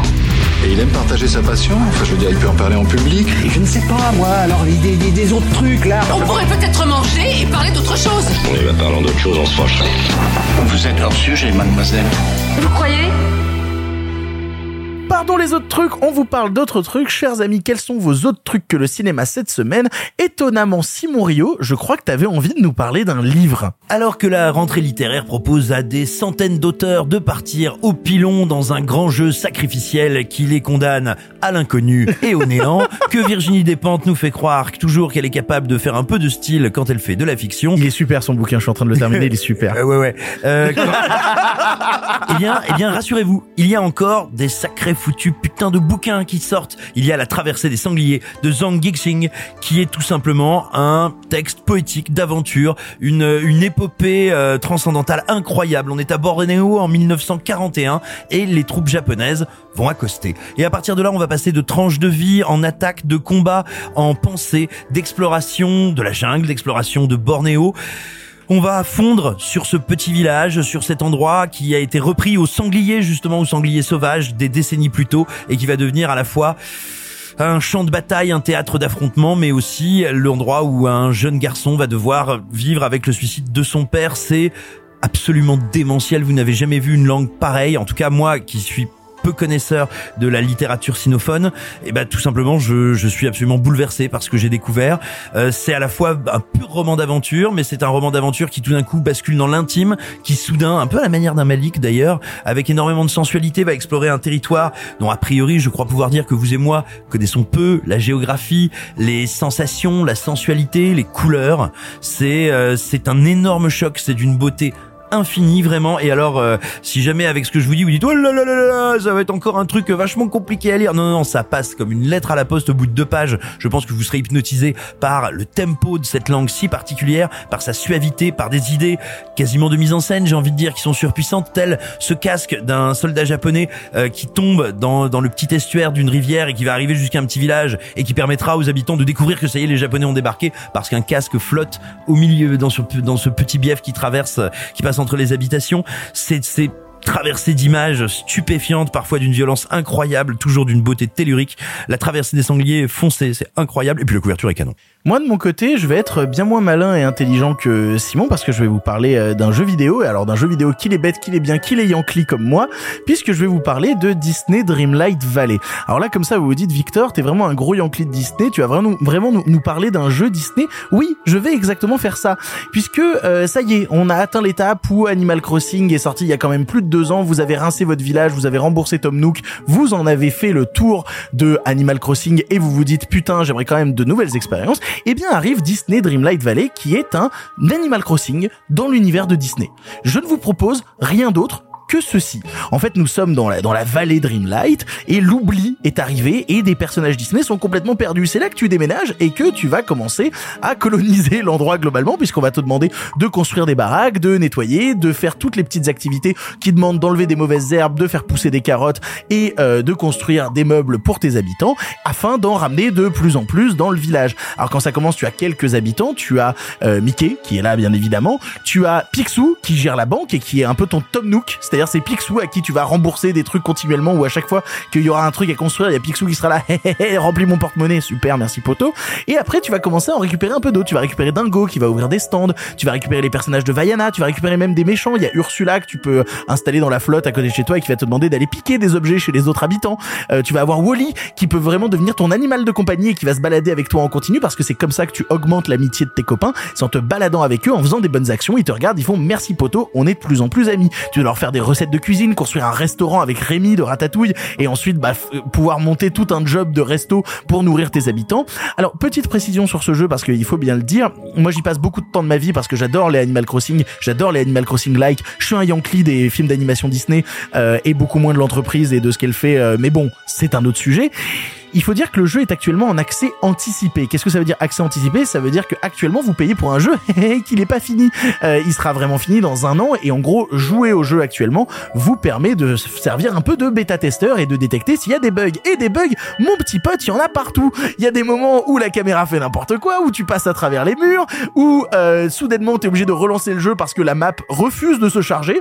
Ou par exemple, moi je sais que j'ai une quête qui est buggée depuis trois jours. Je dois récupérer des algues pour Wally pour lui faire de la corde et monter un jardin. Et les algues refusent de spawn à côté de la mer. Ça me rend complètement ouf de pas pouvoir juste terminer une putain de quête. Bref, il y a ce genre de bug là dans le jeu actuellement. Il va être mis à jour pendant l'année à venir. Et puis il va y avoir des nouveaux personnages qui vont arriver. On parle notamment là de Scar qui va bientôt euh, rejoindre le jeu. T'as plein de zones à débloquer. Je sais que je vais y bousiller toute une partie de ma vie. Si vous aimez Animal Crossing, que vous avez envie de tenter un truc, et ben le jeu coûte 30 balles pour l'instant. Alors ça c'est l'édition de base, mais après il y a des éditions deluxe, super deluxe qui vous permettent de débloquer des objets. Moi je me suis fait toute une baraque thématique Pixar. J'ai des costumes des indestructibles affichés au mur. J'ai une cheminée qui est la cheminée euh, dans là-haut et j'ai carrément installé une méga montgolfière qui rappelle là-haut dans mon jardin. J'ai, je me balade sur la moto de Elastigirl. Bref, je suis un gros Yankee de Disney. Si vous aimez Animal Crossing, que vous êtes des Yankees Disney, je pense que c'est votre jeu idéal pour vous niquer votre début de rentrée.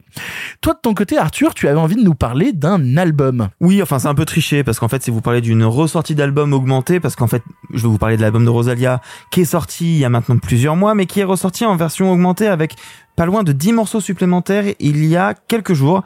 Et déjà que de base Motomami est un des meilleurs disques de 2022, euh, là il en devient encore plus puissant. Pour moi c'est euh, quelque chose que je n'ai jamais vu de ce que j'écoute et de l'histoire même de la musique récente parce que je, sans vouloir me la péter, mais il se trouve qu'à côté de mes activités de journaliste cinéma et BD, je fais aussi journaliste musique chez Combini depuis 7 ans. Mais tu ne t'arrêtes jamais Jamais, c'est pour ça que je dors peu. euh, non, Rosalia a ce, a ce truc fascinant qu'il ne faut pas s'arrêter à ses singles. Il ne faut pas s'arrêter à, à ce morceau que vous avez dû entendre malheureusement pour vous tout l'été Ah avec oui. The Weeknd. Alors, quand bien même le morceau est génial, à un moment on s'en lasse. Euh, Rosalia est une des artistes qui mélange le plus les genres. On discutait euh, en dehors du micro avec euh, Victor, on débattait sur Olivia Rodrigo, euh, Rosalia. Pour moi, il n'y a pas de débat. Il n'y a pas de débat tout simplement parce que Rosalia est actuellement l'artiste la plus riche et la plus intéressante du paysage actuel. Déjà parce qu'elle sait s'entourer. L'album est donc euh, avec les nouveaux titres, c'est encore plus le cas, mais s'entoure de Frank Ocean, James Blake et de producteurs de tout va, sampler du Daddy Yankee et surtout, surtout, va recycler des genres comme personne ne l'a fait. C'est-à-dire qu'on passe d'un morceau de flamenco à un morceau de bachata, puis après on passe à du mambo, du bolero, de la rumba. Il y a un moment c'est du rap ou de voir de la trap, et puis on revient sur de l'indie et c'est pas possible en fait. C'est inégalé. Euh, si vous êtes passé à côté de l'album, déjà vous avez même pas besoin de réfléchir à ce qui se passe dans les euh, les les neuf morceaux euh, sortis récemment de base le disque est une expérimentation qui n'a pas lieu d'être dans un monde où la musique industrielle est autant codifiée elle casse tout tout le temps la preuve elle s'est entourée d'artistes comme euh, Arca. Dans le genre expérimental, c'est comme si je vous disais il y a 10 ans qu'elle avait fait des prods avec Afex Twin. C'est-à-dire que pas grand monde ne l'a fait. C'est fascinant de A à Z. C'est entraînant, très bien écrit. Parce que je ne parle pas espagnol, mais ma meilleure amie le fait. Elle m'a traduit certaines paroles et effectivement, c'est assez remarquable. Son précédent album, c'est qui était déjà son deuxième, était vraiment dans un délire flamenco. Celui-là l'est, mais un petit peu moins. Et en plus, il y a une rythmique que j'adore, à savoir un morceau extrêmement dansant, un morceau beaucoup plus posé. Et ça alterne toujours comme ça. C'est un, un disque extrêmement riche qui, je pense, dans les mois et années à venir, va être étudié et analysé. Et vous verrez que j'avais raison depuis le début, Victor Bonnefoy. Et pour conclure, euh, Sophie, toi de ton côté, ton autre truc, c'est quand même un gros gros truc, puisqu'il s'agit du bif. Tu viens de rentrer du bif, le festival du bif. Euh, Parle-nous un peu de ton expérience. Oui, parce que comme vous pouvez l'imaginer, quand on passe 10 jours au bif, on n'a pas le temps vraiment de faire d'autre chose euh, que de regarder des films de genre dans des salles qui crient, et euh, c'était très bien comme ça. Euh, donc je vais vous, je vais revenir un petit peu sur le bif, qui a été une, une édition un peu particulière. C'est le, le 40e anniversaire du festival, nouveau lieu, nouvelle salle, nouveaux jurés, nouveaux jurys, nouveaux, euh, bah, nouveaux invités. On avait quand même euh, euh, Barry Sonnenfeld et, euh, et qui sont venus donner des masterclass. Et je vais vous parler un petit peu des, prix en fait parce que donc le festival est, terminé comme tous les festivals il y a eu des remises de prix et déjà je voulais parler de des prix de la critique qui sont pour moi sans doute les deux meilleurs films du festival avec ceux que j'ai récompensés dans ma compétition. Euh, donc euh, je, je ne sais pas s'ils auront des distributions, il y en a un je l'espère. Le premier c'est Wessera, euh, qui est un film de euh, Michel Garza Servet. Cervé, euh, Cervera, pardon, excusez-moi.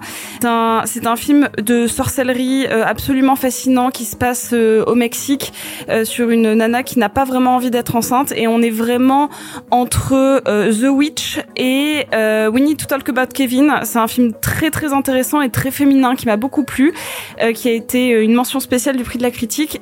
Bisous à Martin qui nous écoute. Et en- ensuite il y a le film Piggy et celui-là j'espère vraiment qu'il va avoir. Il a un distributeur en Belgique et euh, c'est un, film qui dénonce euh, le harcèlement et la grossophobie et qui vient questionner euh, tout le jugement moral. C'est un film espagnol aussi réalisé par une femme, donc ça fait déjà deux films qui sont réalisés par des nanas et qui repartent avec des prix. Et c'est littéralement ce que j'ai vu de mieux en cinéma de genre indépendant pour des premiers films depuis très longtemps. C'est vraiment euh, gigantesque. Euh, et euh, pour m'étendre un peu plus, il y a deux films moi que j'ai récompensés euh, avec mes euh, super co-jurés. Euh, Il y en a un, c'est Zalava. C'est un film qui était passé notamment par Venise et par le TIFF l'année dernière.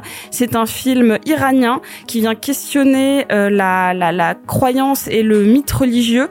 Ça se passe juste avant la, la Révolution. Ça se passe en 78 ou en 76. J'ai comme un doute. En 76. Et euh, c'est sur un, un gendarme qui va euh, aller dans un petit village et il va tomber sur un exorciste qui dit j'ai réussi à mettre le, le, le mal du village euh, dans ce bocal en verre. Et à partir de là vient toute une mythologie, une superstition autour de ça. Et enfin, ça je sais que Victor va me soutenir là-dessus. Je vais vous parler de Capeille. Bah, on en a parlé avec Alexis la semaine Ah dernière. bah, ouais. bah, je vais vous reparler vite fait de Capeille qui a eu donc notre notre grand prix à nous. Donc premier meilleur premier film, film japonais complètement taré, mais donc vu qu'ils en ont déjà parlé, je vais surtout euh, adresser toutes mes félicitations à celui qui a eu euh, le grand euh, prix, le Golden Raven International, puisqu'il s'agit Cocorico de Vesper dont on n'avait pas euh, parlé malheureusement parce que c'était pendant les vacances. Euh, mais le film a été vraiment salué par le par le prix du jury international pour son ambition euh, cinématographique et de science-fiction. Et n'oublions pas que c'est un deuxième film et, euh, et on a envie d'en voir plus euh, comme ça dans le cinéma actuel. Merci beaucoup les copains pour vos autres trucs. C'est ainsi que se termine ce 105e épisode de Pardon le cinéma. Comment ça va? Est-ce qu'on est un peu claqué? Est-ce qu'on est un peu sur les rotules? On aimerait bien qu'il y ait des bons films aussi. Ouais, c'est vrai que la semaine était pas dingue, hein, soyons très honnêtes. Si on doit faire un bilan, la semaine était quand même pas ouf. On a eu des bonnes semaines précédemment. On avait eu des très bonnes semaines, mais là, Et je dois bien avouer pro, que ça va? Euh, je crois, je sais pas, je me rappelle plus du programme. Zlotowski? Euh, je, je vis au jour le jour, moi, tu sais, Arthur. Oh waouh. Ouais, je ne sais pas ce que je ferai demain, d'accord? Menteur. En tout cas, je vous remercie grandement chaque membre de l'équipe d'avoir participé à l'émission. Merci beaucoup, Arthur. Merci à toi. Merci beaucoup, Simon. Merci à toi. Et merci beaucoup, Sophie. Je suis en vacances. Oui, tu es en vacances, ça y est, Sophie nous quitte. Elle part en Floride faire des parcs d'attractions. Tu as bien de la chance. On se retrouve la semaine prochaine pour un nouvel épisode de Pardon le cinéma. En attendant, salut, salut les copains. Arrêtez, j'en suis fini.